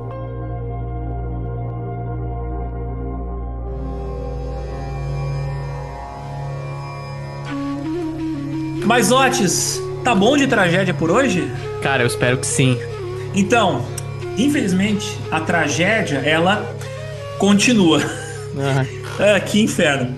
Olha só, te lembra que eu comentei que a área onde está a fábrica ela continua contaminada? Ai, meu Deus. Então, o que acontece quando chove? A água carrega a substância química que está na superfície do solo para dentro do solo. E ao longo do tempo, o que aconteceu? Os lençóis freáticos ao redor de Bhopal, eles ficaram poluídos. E até esse dia, até setembro de 2020, a gente tem registros de gente detectando água do, de poços, de onde as pessoas tiram água para beber, contaminada com substâncias químicas que vieram da fábrica da Union Carbide. Mas atenção, a contaminação no local e na área hoje não está sendo causada pelo vazamento de gás, mas sim por produtos químicos perigosos que também haviam sido armazenados na usina por causa que naquela usina era uma usina química que fazia produtos químicos como agrotóxicos. Então, aquele lá, o gás que vazou, não era o único produto químico que estava armazenado na usina. Tinha outros produtos químicos lá. Só piora, só piora. Os tanques enferrujados não eram só daquele gás, também tinham outras substâncias químicas que estão vazando até hoje. Ai, meu Deus. Até hoje. Cara, isso inclusive é um problema que antecede o desastre de Bhopal, porque o descarte feito de forma whatever, irregular dos compostos químicos, fez com que a fábrica tivesse que abandonar os poços de águas nas proximidades em 82, 82, dois anos antes do acidente acontecer. Então os caras já detonaram o meio ambiente dois anos antes da tragédia ocorrer. Essas coisas só foram descobertas depois que a tragédia ocorreu. Então você vai investigando a situação e você descobre sinais de várias outras tragédias se degringolando por trás dos panos. A Union Carbide declarou que após o incidente, a Union Carbide India começou o trabalho de limpeza no local sob direção das autoridades centrais e estaduais da Índia. Índia. Processo que foi continuado após 1994 pelo sucessor da Union Carbide India, a empresa que comprou a Everyday Industries India. Ela comprou a, a, indústria, o local onde ela tá, gente. Ela não comprou, tipo, a empresa da Union Carbide, né? É, comprou aquele pedaço ali da Union Carbide que tava na Índia. Isso, para não fazer absolutamente nada. É. é basicamente isso. Segundo eles, eles encerraram a limpeza no local em 1998, quando encerraram seu contrato de arrendamento e transferiram o controle daquele local para o governo do estado de Madhya Pradesh. Então, assim, fiz o que deu, agora é contigo, governo. Falou, tchau. Cara, e o problema é que eu não sei se algumas pessoas sabem, mas sujeira é uma coisa constante. Tipo, você não limpa uma vez e fica limpo para sempre, sabe? Mentiram, eles mentiram. O lugar não foi completamente limpo. Tanto é que tá contaminado até hoje. As coisas sujam de novo, é isso que eu não. É um terreno baldio cheio de produtos químicos cancerígenos. Até hoje. Excelente. Os testes de laboratório da União Carbide em 89 revelaram que amostras do solo e da água coletadas nas proximidades eram tóxicas, inclusive estavam matando os peixes. 21 áreas dentro da fábrica foram relatadas como altamente poluídas. Em 1991, autoridades municipais de Bhopal declararam que a água de mais de 100 poços da região do entorno da fábrica da Union Carbide era uma água perigosa para a saúde e não deveria ser usada para o consumo. Em 1994, foi relatado que 21% das instalações da fábrica, que agora está abandonada, estavam seriamente contaminadas com produtos químicos. E a partir de 99, estudos feitos pela Greenpeace, olha aí as ONGs destruindo o meio ambiente, contém forte dose de ironia. Além de analisar outras partes do solo, incluindo água subterrânea, como a água do poço, e de vegetais das horas próximas, mostraram que existia muita contaminação com metais pesados, tóxicos e compostos químicos. As substâncias encontradas, de acordo com os relatórios, são naftol, naftaleno, sevin, olha aí, resíduo de alcatrão, alfa-naftol, mercúrio, cara, pelo amor de Deus, organoclorados, cromo, cobre, níquel e chumbo. Não só isso, também foi encontrado hexacloretano, hexaclorobutadieno, um pesticida chamado HCH, compostos orgânicos voláteis e halogênicos. Ou seja, é uma sopinha de tudo que pode dar câncer ou te matar em um período curto de tempo, no solo, nas plantas, na água da região. Não importa se você estava nos anos 80 ou não importa se você está em 2020. Se você mora em volta dessa fábrica, você inevitavelmente vai ser afetado pela presença dessas substâncias químicas altamente tóxicas. Porque esses compostos químicos, eles simplesmente não vão se decompor ao longo das décadas. A solução para o problema é cavar o solo tirar a parte que está intoxicada e colocar dentro de um depósito. Não tem como morar lá e tu não ficar doente. Como a gente falou em Serra Pelada, por exemplo, o problema do mercúrio, lá tu tem um lago que é tóxico porque é contaminado com mercúrio e vai ser assim para sempre. Então, tipo, é um problema que não tem solução. Zotes, tu quer provas concretas de que isso tá afetando diretamente a saúde das pessoas? Até hoje? Ah, eu não, não duvido, só te digo. Em 2002, uma investigação realizada por uma missão de pesquisa, ela encontrou várias toxinas, incluindo mercúrio, chumbo, triclorobenzeno, diclorometano e clorofórmio, adivinha onde? Oh my god. No leite materno de mulheres que moram na região do entorno ah. das ruínas da fábrica. Ah, Enough. Enough. Em 1999, em outros testes feitos pelo Greenpeace, encontrou-se Sevin e mercúrio a mais de 4 metros de profundidade no solo no antigo local onde ficava a fábrica. E em muitos locais, até hoje, cara, tem placas em toda a região, assim, placas na rua, dizendo água imprópria para o consumo. Então, tipo, o local é tipo é um Chernobyl, só que as pessoas ainda moram lá. é muito pior. Também foram descobertos produtos químicos que foram vinculados a várias formas de câncer, como o tricloroetileno, conhecido por prejudicar o desenvolvimento fetal, 50 vezes acima dos limites de segurança especificados pela Agência de Proteção Ambiental dos Estados Unidos, a EPA. E outra denúncia sobre as condições da região aconteceu também em uma transmissão da Rádio 5 da BBC em 2004, que informou que o local estava contaminado com produtos químicos tóxicos, incluindo rasocloreto de benzeno e mercúrio, mantidos em recipientes abertos ou soltos no chão da fábrica. Isso me faz pensar quantos catadores de metal não se envenenaram não só a si, mas as suas famílias, pegando pedaços da fábrica para vender em ferros velhos. Que foi literalmente isso, né, que aconteceu em Goiânia nos anos 80 com o Césio. E uma amostra de água potável de um poço próximo do local apresenta níveis de contaminação 500 vezes maiores que os limites máximos recomendados pela OMS. Em 2009, o laboratório de poluição em Delhi, o Center for Science and Environment, divulgou os resultados de uma pesquisa que ele fez na região que mostrava que pesticidas foram encontrados nas águas subterrâneas da região em uma distância de até 3 quilômetros da fábrica. Caraca, velho. No mesmo ano, a BBC coletou uma amostra de água de uma bomba manual no norte da fábrica. E ela tinha o quê? Ela tinha mil vezes a quantidade máxima recomendada pela OMS de tetracloreto de carbono, uma toxina cancerígena. Mas claro, Zotes, o mundo é feito de aventureiros. E era só uma questão de tempo até algum deles se aventurar por lá. Em 2010, um fotojornalista britânico foi até a fábrica abandonada da Union Carbide para investigar a situação, mas ele foi hospitalizado em Bhopal uma semana depois de ali pular o muro da fábrica e tirar umas fotos dela. Os médicos da clínica de Sambawana o trataram com oxigênio, analgésicos e anti-inflamatórios e ele felizmente se recuperou. É bem perigoso pular o muro daquela fábrica e tirar umas fotos por lá. Em outubro de 2011, o Instituto de Gerenciamento e Avaliação Ambiental publicou um artigo e um vídeo de dois cientistas ambientais britânicos que foram até lá, dessa vez com devida proteção, né, mostrando o estado atual das lagoas nos arredores,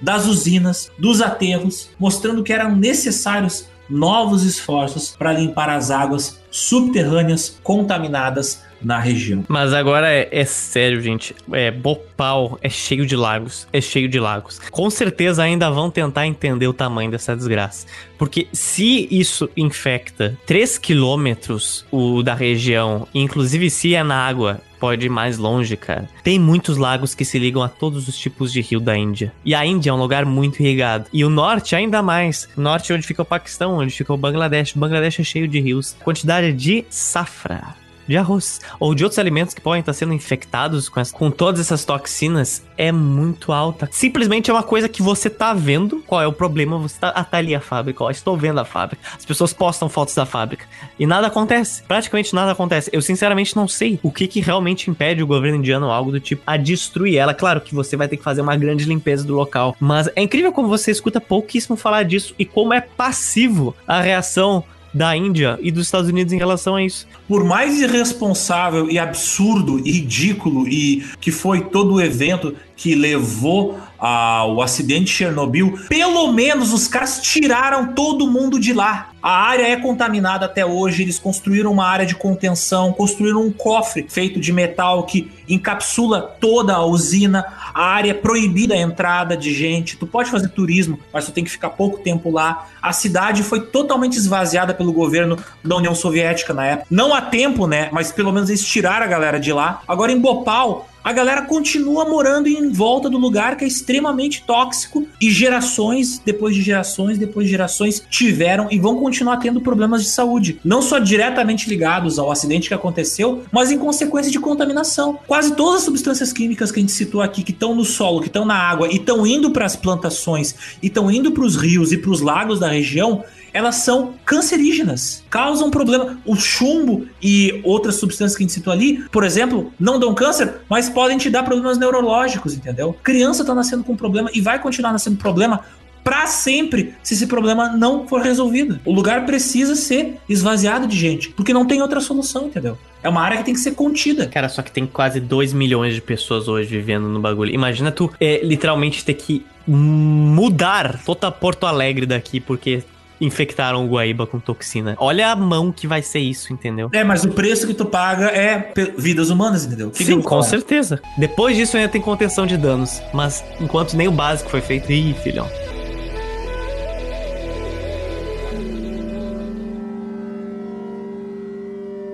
Após o acidente que aconteceu em Bhopal, o Congresso americano ele promulgou novas leis para aumentar a preparação para emergências químicas e exigir que as empresas desenvolvam programas de segurança em seus cenários de possíveis acidentes que possam ocorrer nas indústrias químicas. Apesar dessas ações, em 2008 aconteceu uma explosão que matou dois trabalhadores e feriu outros oito em uma fábrica, adivinha do que? De pesticidas no estado americano de West Virginia. Essa usina foi originalmente desenvolvida por quem? Oh, meu Deus, por quem será? Da Union Carbide, que foi usada como original para copiar para construir a usina em Bhopal. Ai, meu Deus, o projeto da coisa já é errado, então a sua réplica mal feita, imagina o quão errado vai ficar. Se o tanque tivesse explodido em uma trajetória diferente, partes dele poderiam ter atingido a tubulação que é conectada a um tanque de armazenamento contendo 6 toneladas de isocianato de metila. Então, tipo, foi por pura sorte que a explosão não destruiu o tanque que armazenava isocianato de metila. Nos Estados Unidos. Imagina se isso tivesse acontecido nos Estados Unidos. Seria, sei lá, nossa, assunto por dois meses interruptos. E aí talvez assim jogassem luz sobre o assunto de Bhopal. Mas daí tu, tu vê, cara, apesar de ter sido passado uma série de leis pelo Congresso americano, os caras não fizeram, tipo, o retrofitting, não fizeram uma reforma da usina. Porque se a usina deu problema, é porque ela ainda tinha uma estrutura que vinha lá desde a década de 70, quando ela foi construída. A investigação da CSB descobriu que fatores semelhantes aos relatados em Bhopal levaram a esse acidente. Por exemplo, treinamento e procedimentos incompetentes dos operadores. Então, tipo, aconteceu de novo os Otis. Aconteceu de novo. Numa fábrica originalmente construída pela Union Carbide.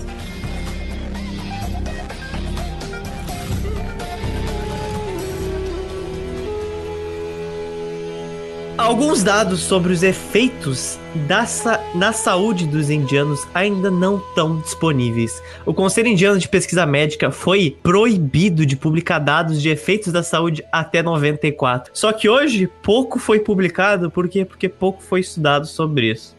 Só. Sem falar que por causa da migração de vítimas e de outros fatores, 75% dos grupos afetados não puderam ter os efeitos da toxina na sua saúde acompanhados. Em 2006, o governo indiano divulgou uma estimativa de que 700 mil pessoas de Bhopal foram afetadas, com 38 mil feridos e 4 mil que ficaram permanentemente afetados por doenças crônicas. De 3 a 16 mil pessoas morreram, mas como muita coisa não foi contabilizada, alguns ativistas falam em mais de 500 mil vítimas fatais, que essas mortes teriam inclusive se diluído nas cidades vizinhas e estados vizinhos de Bhopal, vítimas de câncer, vítimas de má formação de fetos e assim por diante. Gente também que ficou seriamente ferido durante o acidente e depois foi para outros hospitais de outras regiões, morreu e foi enterrado como indigente e por isso não foi contabilizado.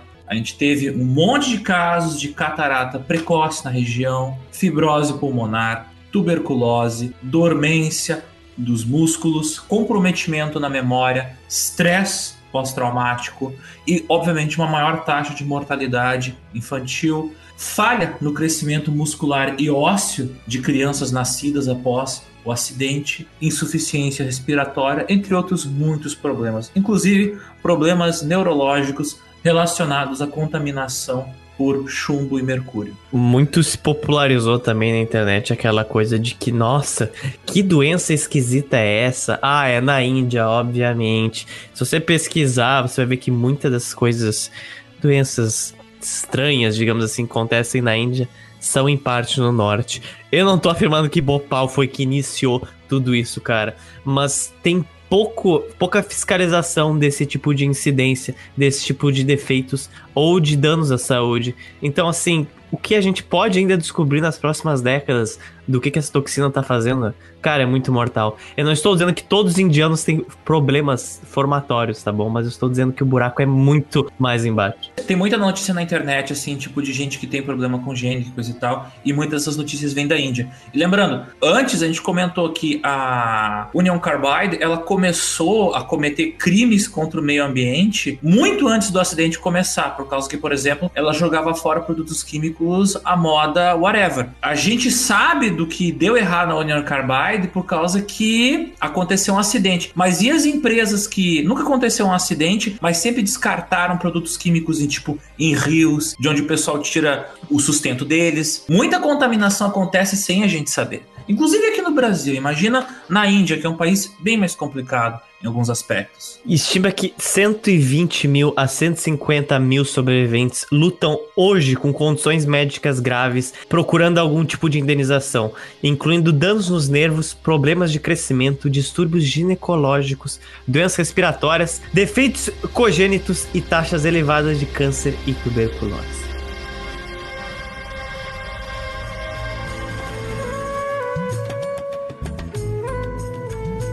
Até o meio da década de 90, o que seguiu foi que as relações entre os Estados Unidos e a Índia ficaram bem delicadas por uma série de fatores, né? Depois que eles resolveram explodir uma bomba atômica, as coisas não ficaram tão boas assim. Mas também teve sim alguma influência de Bhopal. Devido a seus testes militares e constantes maiores investimentos para essa área, o presidente Bill Clinton, ele impôs sanções econômicas à Índia, cara. Ele cortou toda a ajuda militar e econômica dos Estados Unidos, congelou empréstimos de bancos americanos a empresas indianas estatais, proibiu outros empréstimos para todas as pessoas que já trabalhavam no governo indiano, mas o curioso é que isso não deu tão certo assim. A Índia estava passando por um forte crescimento econômico e seu comércio com os Estados Unidos constituía apenas uma pequena parte do seu PIB. Ela não dependia tanto assim dos Estados Unidos para fazer negócios. Apenas o Japão se juntou aos Estados Unidos nessa imposição de sanções diretas, enquanto a maior parte dos países do mundo continuou a fazer comércio com a Índia. Um tiro na água, não deu em nada.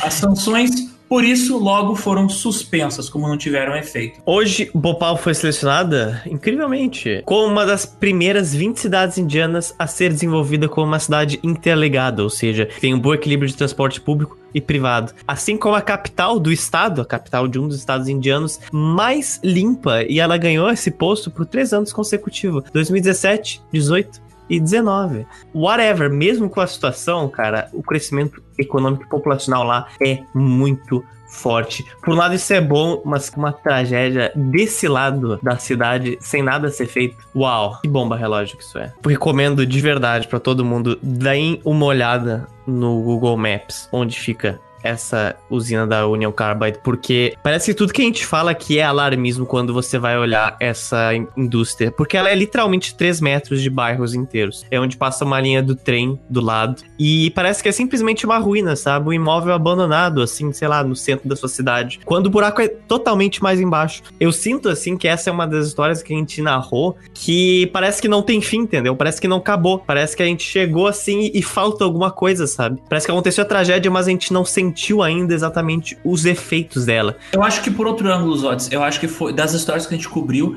é a maior demonstração de descaso público e privado. Porque assim, ó, em Goiânia foi um descaso total, mas ainda assim teve uma reação, entendeu? Teve uma abertura e um fechamento do caso.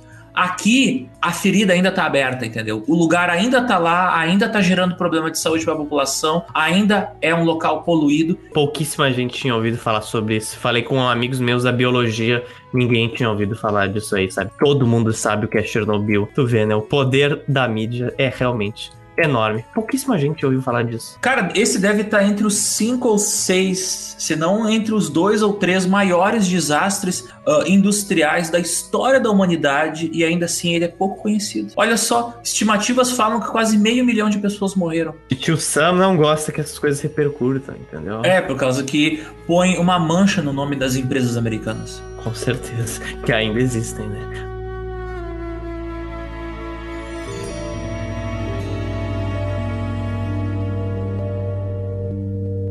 No geral, gente, eu achei curioso como essa situação ecológica de Bhopal combinou um pouco com o desastre né, ambiental que a gente tá vendo right now no Pantanal. Muita gente, como eu, deve estar se sentindo totalmente impotente a milhares de quilômetros do oeste do país para fazer alguma coisa. Embora seja possível a gente ajudar financeiramente as ONGs que estão fazendo algum trabalho, o bioma, ele não vai voltar no tempo das nossas vidas. Existe uma diferença muito grande entre responsabilidade industrial e não fazer nada. Os mineiros, eles sabem muito bem do que a gente está falando, por causa de uma barragem que teve uma manutenção mal feita. Então, de novo, a gente bate martelo aqui. Não adianta construir as coisas e, ó, ah, vai funcionar para sempre. Tu tem que fazer a manutenção das coisas. Inclusive, ano passado, repercutiu muito tempo que ia romper uma terceira barragem da Vale. Eu acompanhei isso muito de perto. Só que ela acabou não rompendo. E eles falaram várias vezes com convicção: não, vai romper entre os dias XX de agosto. Acho que foi por agosto de 2019. E simplesmente não rompeu. E aí tu fica assim, cara,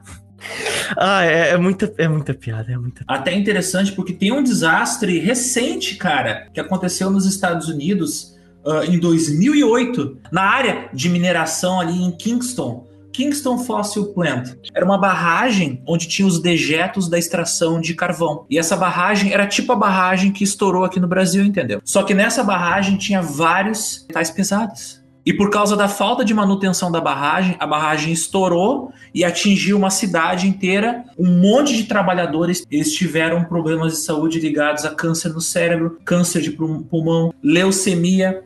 Até esse problema que a gente comentou da barragem, uh, das barragens, né, que aconteceu nos Estados Unidos, no Brasil e também na em Bhopal, ele envolve uma questão ecológica que está sendo muito discutida hoje em dia, que os americanos chamam de forever chemicals. São substâncias químicas, por exemplo, ah, eu tenho aqui radiação, tá? Em 200 mil anos vai deixar de ser radioativo e aquela área vai poder voltar a ser ocupada por animais, pessoas. Mas o que é um forever chemical? É uma substância química que não interessa quanto tempo vai passar ela nunca vai sair dali, aquela região nunca vai conseguir ser limpada, por causa que aquele produto químico vai permanecer lá para sempre. E isso acontece, por exemplo, dois exemplos clássicos. Chumbo e mercúrio. O chumbo e o mercúrio, eles são responsáveis em vários casos de problemas neurológicos, inclusive contato com mercúrio pode te matar. Muito utilizado no século 20, gasolina com chumbo. E esse chumbo contaminou toda a natureza de todo o planeta. Então não interessa em que ponto do planeta tu vai, tu encontra chumbo que entrou no bioma do planeta inteiro por causa que foi para a atmosfera, entrou no ciclo da água. A mesma coisa o mercúrio. Se tu for pescar, por exemplo, sabe por que carne de golfinho tu não pode comer? Por causa que o golfinho, ele come peixe. Então ele é vai acumulando o mercúrio que tem nos peixes, águia. Se for comer uma águia, tu corre risco de morrer, porque a águia também come muito peixe. Os peixes em si, individualmente, acumulam um pouco mercúrio no corpo deles. Se você abrir uma lata de sardinha, você tem como medir o mercúrio que tem lá de dentro. Porque todos os animais do mundo que vivem no mar estão, de alguma maneira, mais ou menos, contaminados com mercúrio. Então, uh, por exemplo, os seus ossos têm radioatividade, por causa que os testes nucleares que aconteceram nos Estados Unidos e na União Soviética durante a década de 60, uh, 50, 60 70, eles contaminaram todo o planeta Terra. Então, hoje em dia, um ser humano do século 21 tem mais isótopos nucleares no seu corpo do que um ser humano da Idade Média, entendeu? Eu imagino que para os arqueólogos do futuro vai ser um problema calcular a idade uh, de uma ossada de um humano do século XX, porque não vai bater, uh, por exemplo, a contagem de radiação do carbono 14, para ter uma ideia. Quando você tem irresponsabilidade com o desenvolvimento tecnológico, acontecem esses acidentes, cara, que afetam às vezes não uma região, mas o planeta inteiro. Às vezes uma, uma coisa que uma irresponsabilidade que tu comete por causa de uma pesquisa científica mal feita, de uma administração, de uma indústria mal feita, que causa um desastre natural. Não é que a gente está dizendo aqui que, ah, indústria, ciência, evil. Não. A gente está dizendo que se tu faz com responsabilidade, não acontecem esses acidentes horrorosos. Sabe? Manutenção e responsabilidade evitam mortes. A gente nem tá falando futuramente esse planeta se tornar inabitável por vários problemas. A gente só tá falando de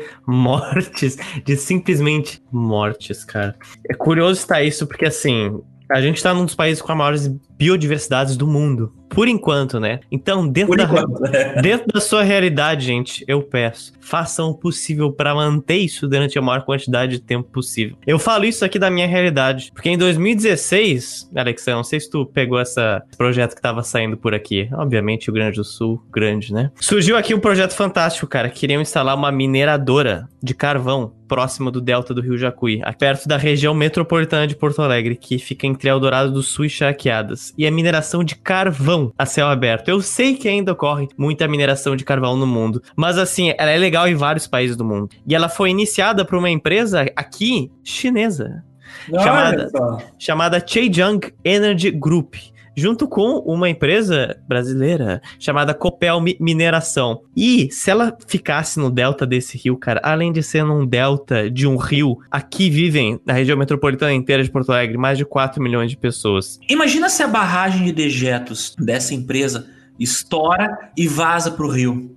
Milhões de pessoas iam ficar com a água contaminada. E assim, ó, eu não tô dizendo isso é uma possibilidade. Já aconteceu no Brasil. Mesmo se não rompesse essa barragem, cara, ela seria a maior usina de carvão a céu aberto do Brasil inteiro. E ela ia produzir 142 milhões de toneladas até 2030. Mas, Sun, isso é muita coisa. Mas felizmente, obviamente, isso deu um baita barulho muita gente foi contra, muitas ONGs daqui foi contra, inclusive uma ONG que eu participo foi bastante contra isso, e eu fiz o possível para que isso continuasse com essa que essa posição continuasse. Em dezembro de 2019, ano fucking passado, o Ministério Público Federal ele deu essa suspensão. E a empresa argumentava que não, mas isso ia gerar, literalmente, eu literalmente peguei e copiei esse trecho do comunicado dela. 331 empregos diretos, 83 indiretos, iria funcionar por 23 anos até 2042, gerando mais de 1.150 empregos diretos e 13.361 indiretos. Cara, assim, se isso é gerar emprego para você em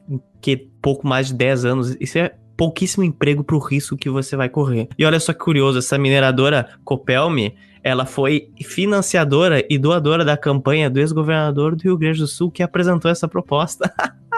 do nosso amigo Sartori, José Sartori. Ah, que, que ironia, né, cara? Que ironia nem só se isso não barrasse seria um, se a barragem rompesse seria um problema, mas só pelo fato de existir, imagina respirar fucking fuligem. E falando uma coisa interessante, essa, essa capital, ela já respirou fuligem, Alexandre, não sei se tu sabe. Como mas assim?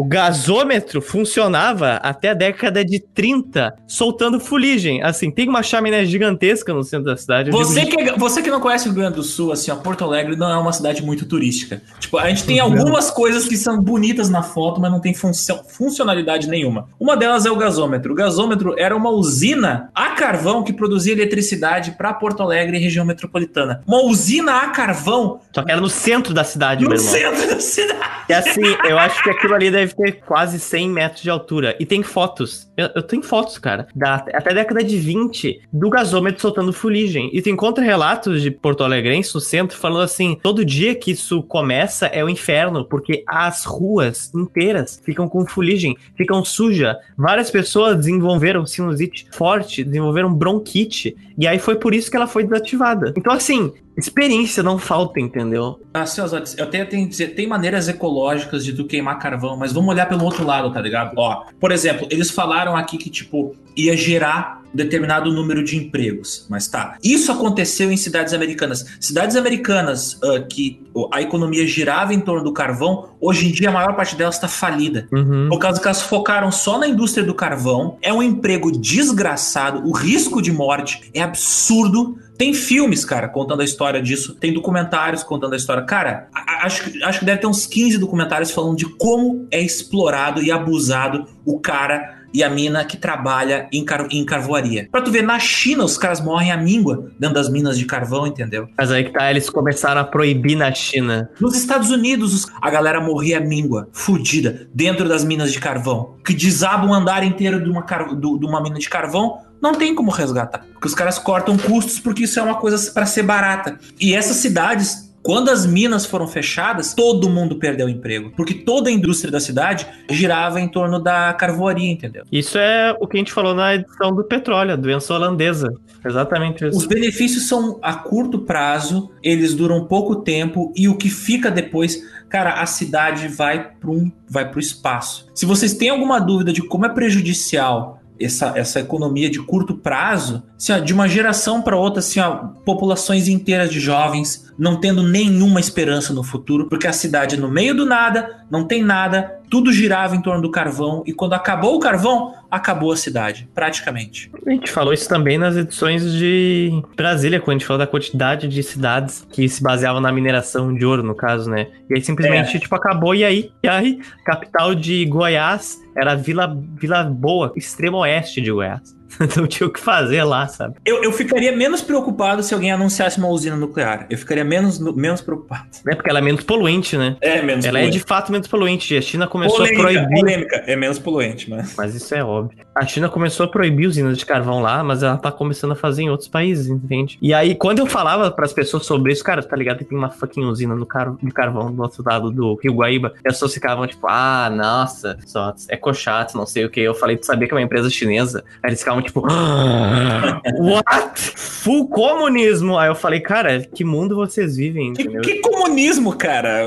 China é dinheiro. Tem vários investimentos chineses aqui em Porto Alegre, da China, tu passa na frente do hospital de clínicas, tem assim, ó, patrocinado por não sei o que group e vários caracteres em mandarim. A, China tá copiando o modelo americano, que era tipo ter investimentos espalhados pelo mundo inteiro. É o que eu peço, gente. Fiquem de olho nessas coisas que acontecem, porque na boa, do jeito que as coisas estão hoje, eu já saí do da situação de um pouco preocupado, como eu estou visivelmente preocupado, sim. Então, vamos tentar adiar a destruição desse país o quanto a gente consegue. Vamos tentar adiar o apocalipse o máximo possível. Porque assim, para mim vai acontecer, mas vamos fazer o possível.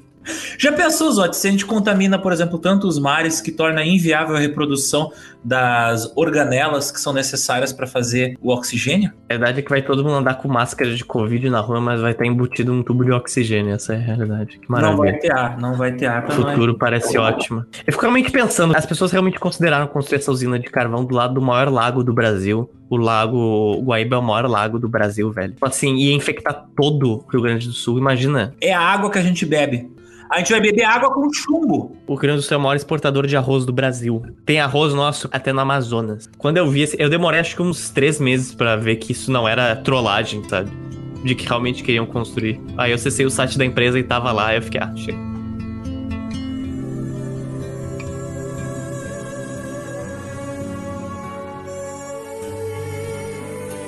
Enfim, chega de, de tragédia, Alexandre. Pra mim já deu. Vamos falar agora das indicações para os nossos ouvintes. Zotes, que indicações você traz hoje para os nossos fãs? Eu trago hoje um livro que se chama Animals People. Ele é um romance indiano do Indra Sinha, que esse livro foi finalista de dois grandes prêmios, o Man Booker Prize de 2007 e do Commonwealth Writers Prize de 2008, dois dos mais importantes prêmios literários da língua inglesa no geral. E ele chegou aqui no Brasil em 2009 pela Agir, a editora Agir, com o nome e a tradução de A História de Animal. Curioso. Eu tenho aqui dois filmes para indicar. O primeiro deles é Bhopal, A Prayer for Rain, de 2014. E ele é um drama histórico relativamente bom, dirigido pelo Ravi Kumar. E ele conta ipsilitris a história da tragédia. O outro filme, esse é um pouquinho mais interessante, é o Bhopal Express. E é um filme indie de 1999, dirigido por Mahesh Matai. A história, ele, é do ponto de vista de um casal recém-casado e dos amigos deles, que é uma galera que está tentando sobreviver ao momento assim da catástrofe e as consequências imediatas logo em seguida depois dela. E eu vou recomendar também um canal do YouTube chamado Plain Difficulty, que tem um documentário bem curtinho que ele foca mais na parte técnica do acidente assim. Ele tem uns gráficos demonstrando como é que funcionava as válvulas e os tanques do que tinham, né, o produto químico que causou todo esse problema. Então, recomendo muito Plain Difficulty, o desastre de Bhopal. Mas eu ouço uma sirene. Não é uma sirene industrial, prometo. Essa sirene, ela anuncia o quê?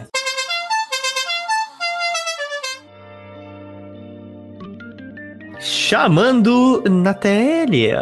As mensagens dos nossos ouvintes. Que mensagens você tem essa semana dos nossos ouvintes, meu caro Zotes? Nossa última edição, a mãe de todas as demos, contando como você está nos escutando, por que você está nos escutando, que tecnologia possibilitaram você que nos escutasse.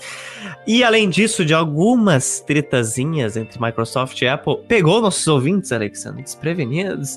Inclusive, vários deles acharam esse tema fantástico. E o João falou uma coisa muito interessante, que ele foi pesquisar o, o computador da Xerox Alto e ele encontrou uma versão dele que estavam, tipo, desenhando num pente do Xerox Alto com aquela tela dele na vertical, assim. Aí ele falou, PC de 40 anos atrás fazendo um desenho melhor do que eu faço no Paint hoje em dia. e o outro João falou, eu imagino o brasileiro do time do desenvolvimento da Xerox falando, pega a TV, gira 90 graus e agora é Xerox Alto porque, né? É literalmente alto. É alto. Não, é, deve, eu tô falando, cara, o cara que trabalhava na Xerox, depois eu fui trabalhar na, na Lucasfilm.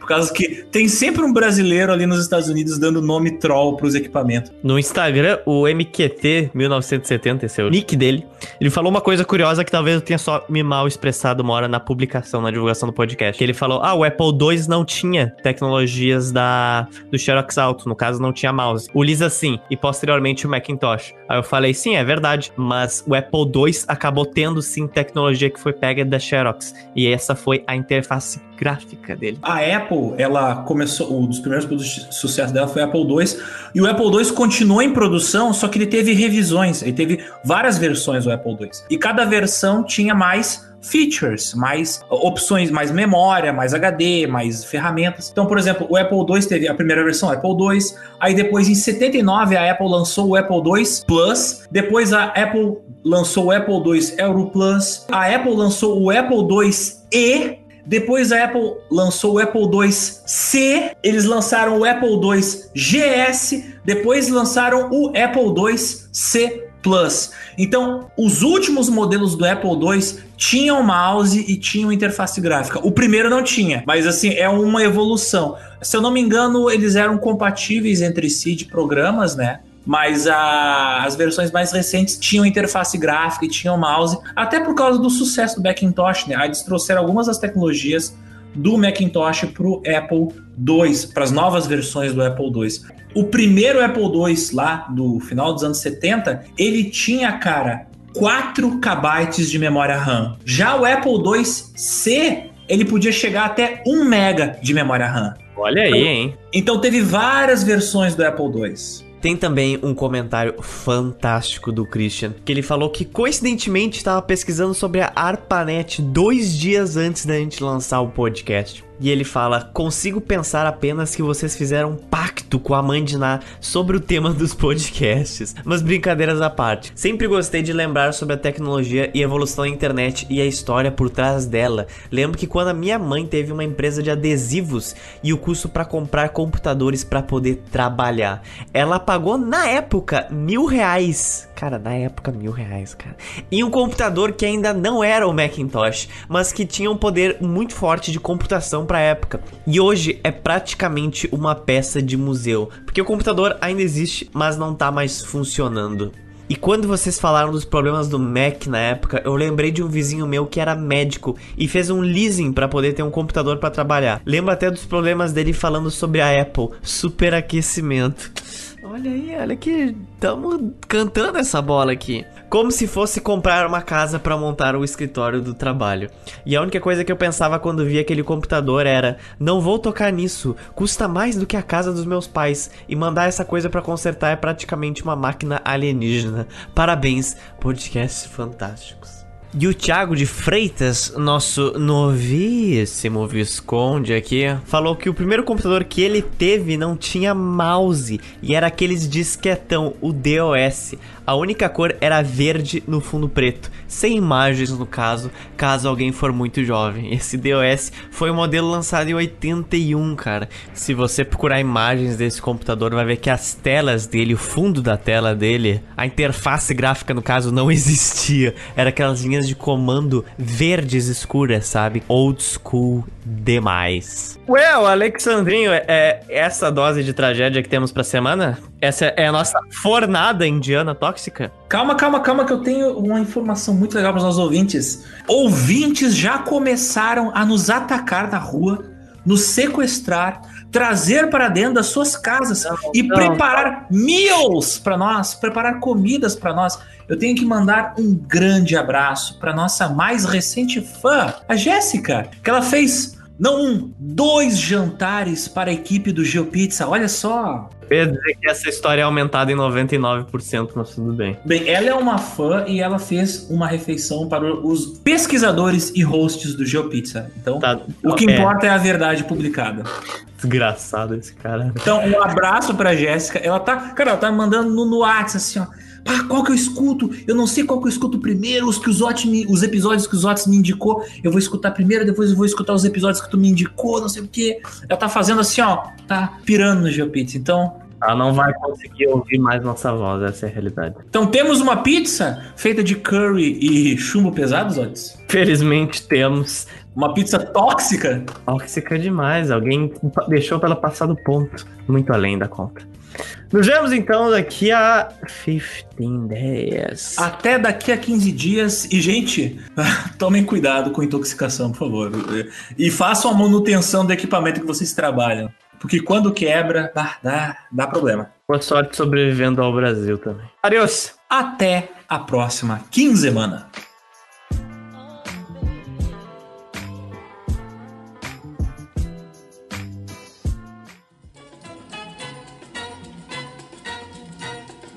O Brasil ele é desigual em todos os quesitos. Fala uma coisa que eu não sei. E enquanto metade deste país queima, esse estado desalmado dos infernos chove há quase um mês. Eu não estou Sim. brincando. Eu estou falando sério. Chove há três semanas e meia até agora. Eu não sei se vai passar literalmente metade de agosto, setembro inteiro chovendo. Isso não é comum, isso não é normal. Mas o que eu quero dizer é que já tava dando indício que isso ia acontecer. E quando deu uma brecha do sol, eu falei, bah, vou sair imediatamente. Vou pegar a bicicleta e pedalar. Pegar, pegar uns corona. Exato, né? Eu, eu pedalo em locais desabitados, tá bom? vou pra Zona Sul, então.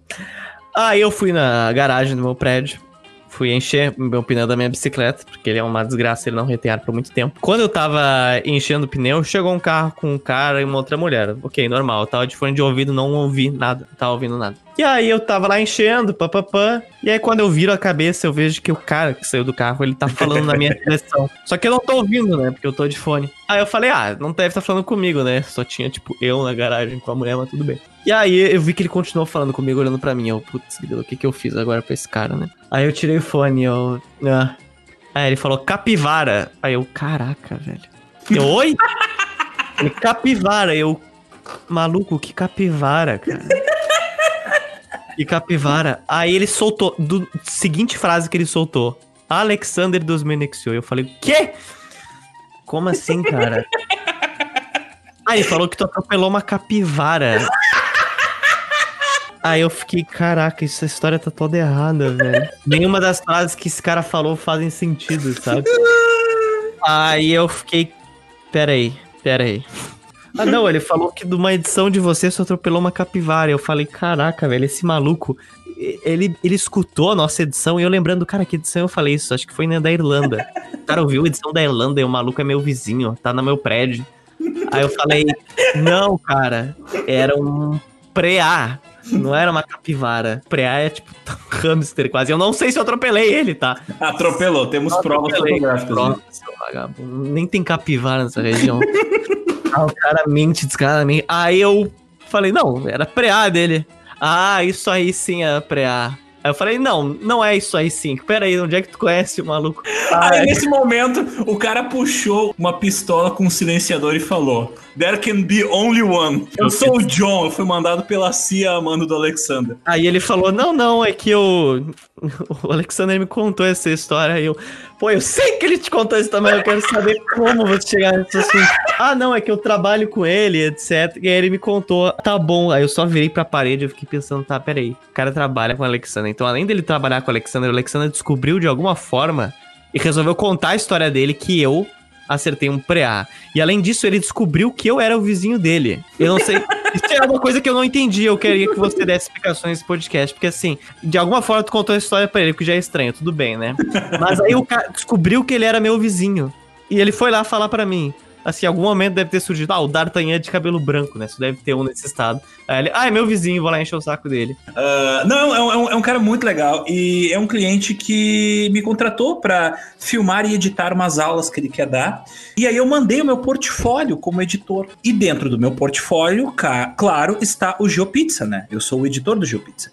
E aí ele comentou: Ah, eu vi algum alguns vídeos de vocês, achei muito legal, gostei do seu trabalho, vou lhe contratar. Aquele menino, ele mora no meu prédio. Aí eu pensei. Aí, aí, aí, aí, sabe quando o diabinho aparece no teu ombro e do, outro, e do outro lado aparece o anjinho? Tem outro diabinho, né? Porque tu não tem nenhum anjo. Então, não apareceu o anjinho no meu outro ombro. Apareceu dois diabinhos, um em cada ombro, e falaram: Cara, o, o, o destino te deu uma oportunidade, você não pode perder. E assim, ó, O cara que controla a simulação, o cara ou a mina, que controla a simulação do universo e foi lá e deu na minha mão, ó. Tá aí a oportunidade de assustar um pouquinho os olhos. Aí eu falei, ah, ele, o, ele é seu vizinho? Ele, é, sim, sim. Ah, ele, ele, ele é um cara muito legal, muito competente, muito responsável, profissional que me inspira a, me, a melhorar todos os dias. Os Otis, Rodrigo Otis. Ah, é, o Rodrigo, conheço ele, mora aqui no prédio. Mas poderia fazer um pequeno favor para mim? O quê? Se por acaso encontrar ele, só comenta sobre a capivara. Aí ele, ah, isso vai me colocar em algum problema? Não, não, não, só vai deixar os olhos um pouco confuso. Aí. Mas eu não imaginei que fosse acontecer, tipo, no dia seguinte. Cara, eu dei tanta risada porque do nada eu recebo um WhatsApp dos Otis assim, ó.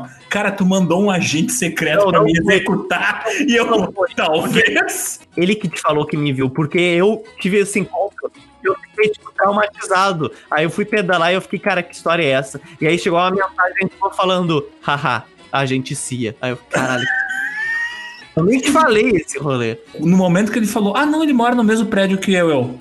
Não, Porto Alegre é pequena e o destino é justo. Eu tenho que, eu tenho, eu tenho que trollar os Otis. Eu teria mais medo se fosse um cara chinês, tá ligado? Porque daí certamente é o Ling, o nosso agente o secreto chinês que ouve o nosso podcast. Aliás, um abraço. O John tá de olho em você também. É o John, é o John. É o John. Não, é que tem o da CIA e tem o do serviço secreto chinês, né? Ah, tá. Precisa de um soviético também pra ficar bem. O soviético só vai mandar um chazinho pra gente. Olha.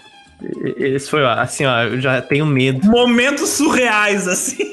É muito difícil você se confundir se você me vê na rua, tipo, altamente difícil. Então, temo pela minha vida cada vez mais. Apesar, apesar de que o Zod já encontrou clones dele por aí, né? Não vamos entrar nesse assunto. É, a, a inspiração dos looks dos jovens está indo cada vez mais longe.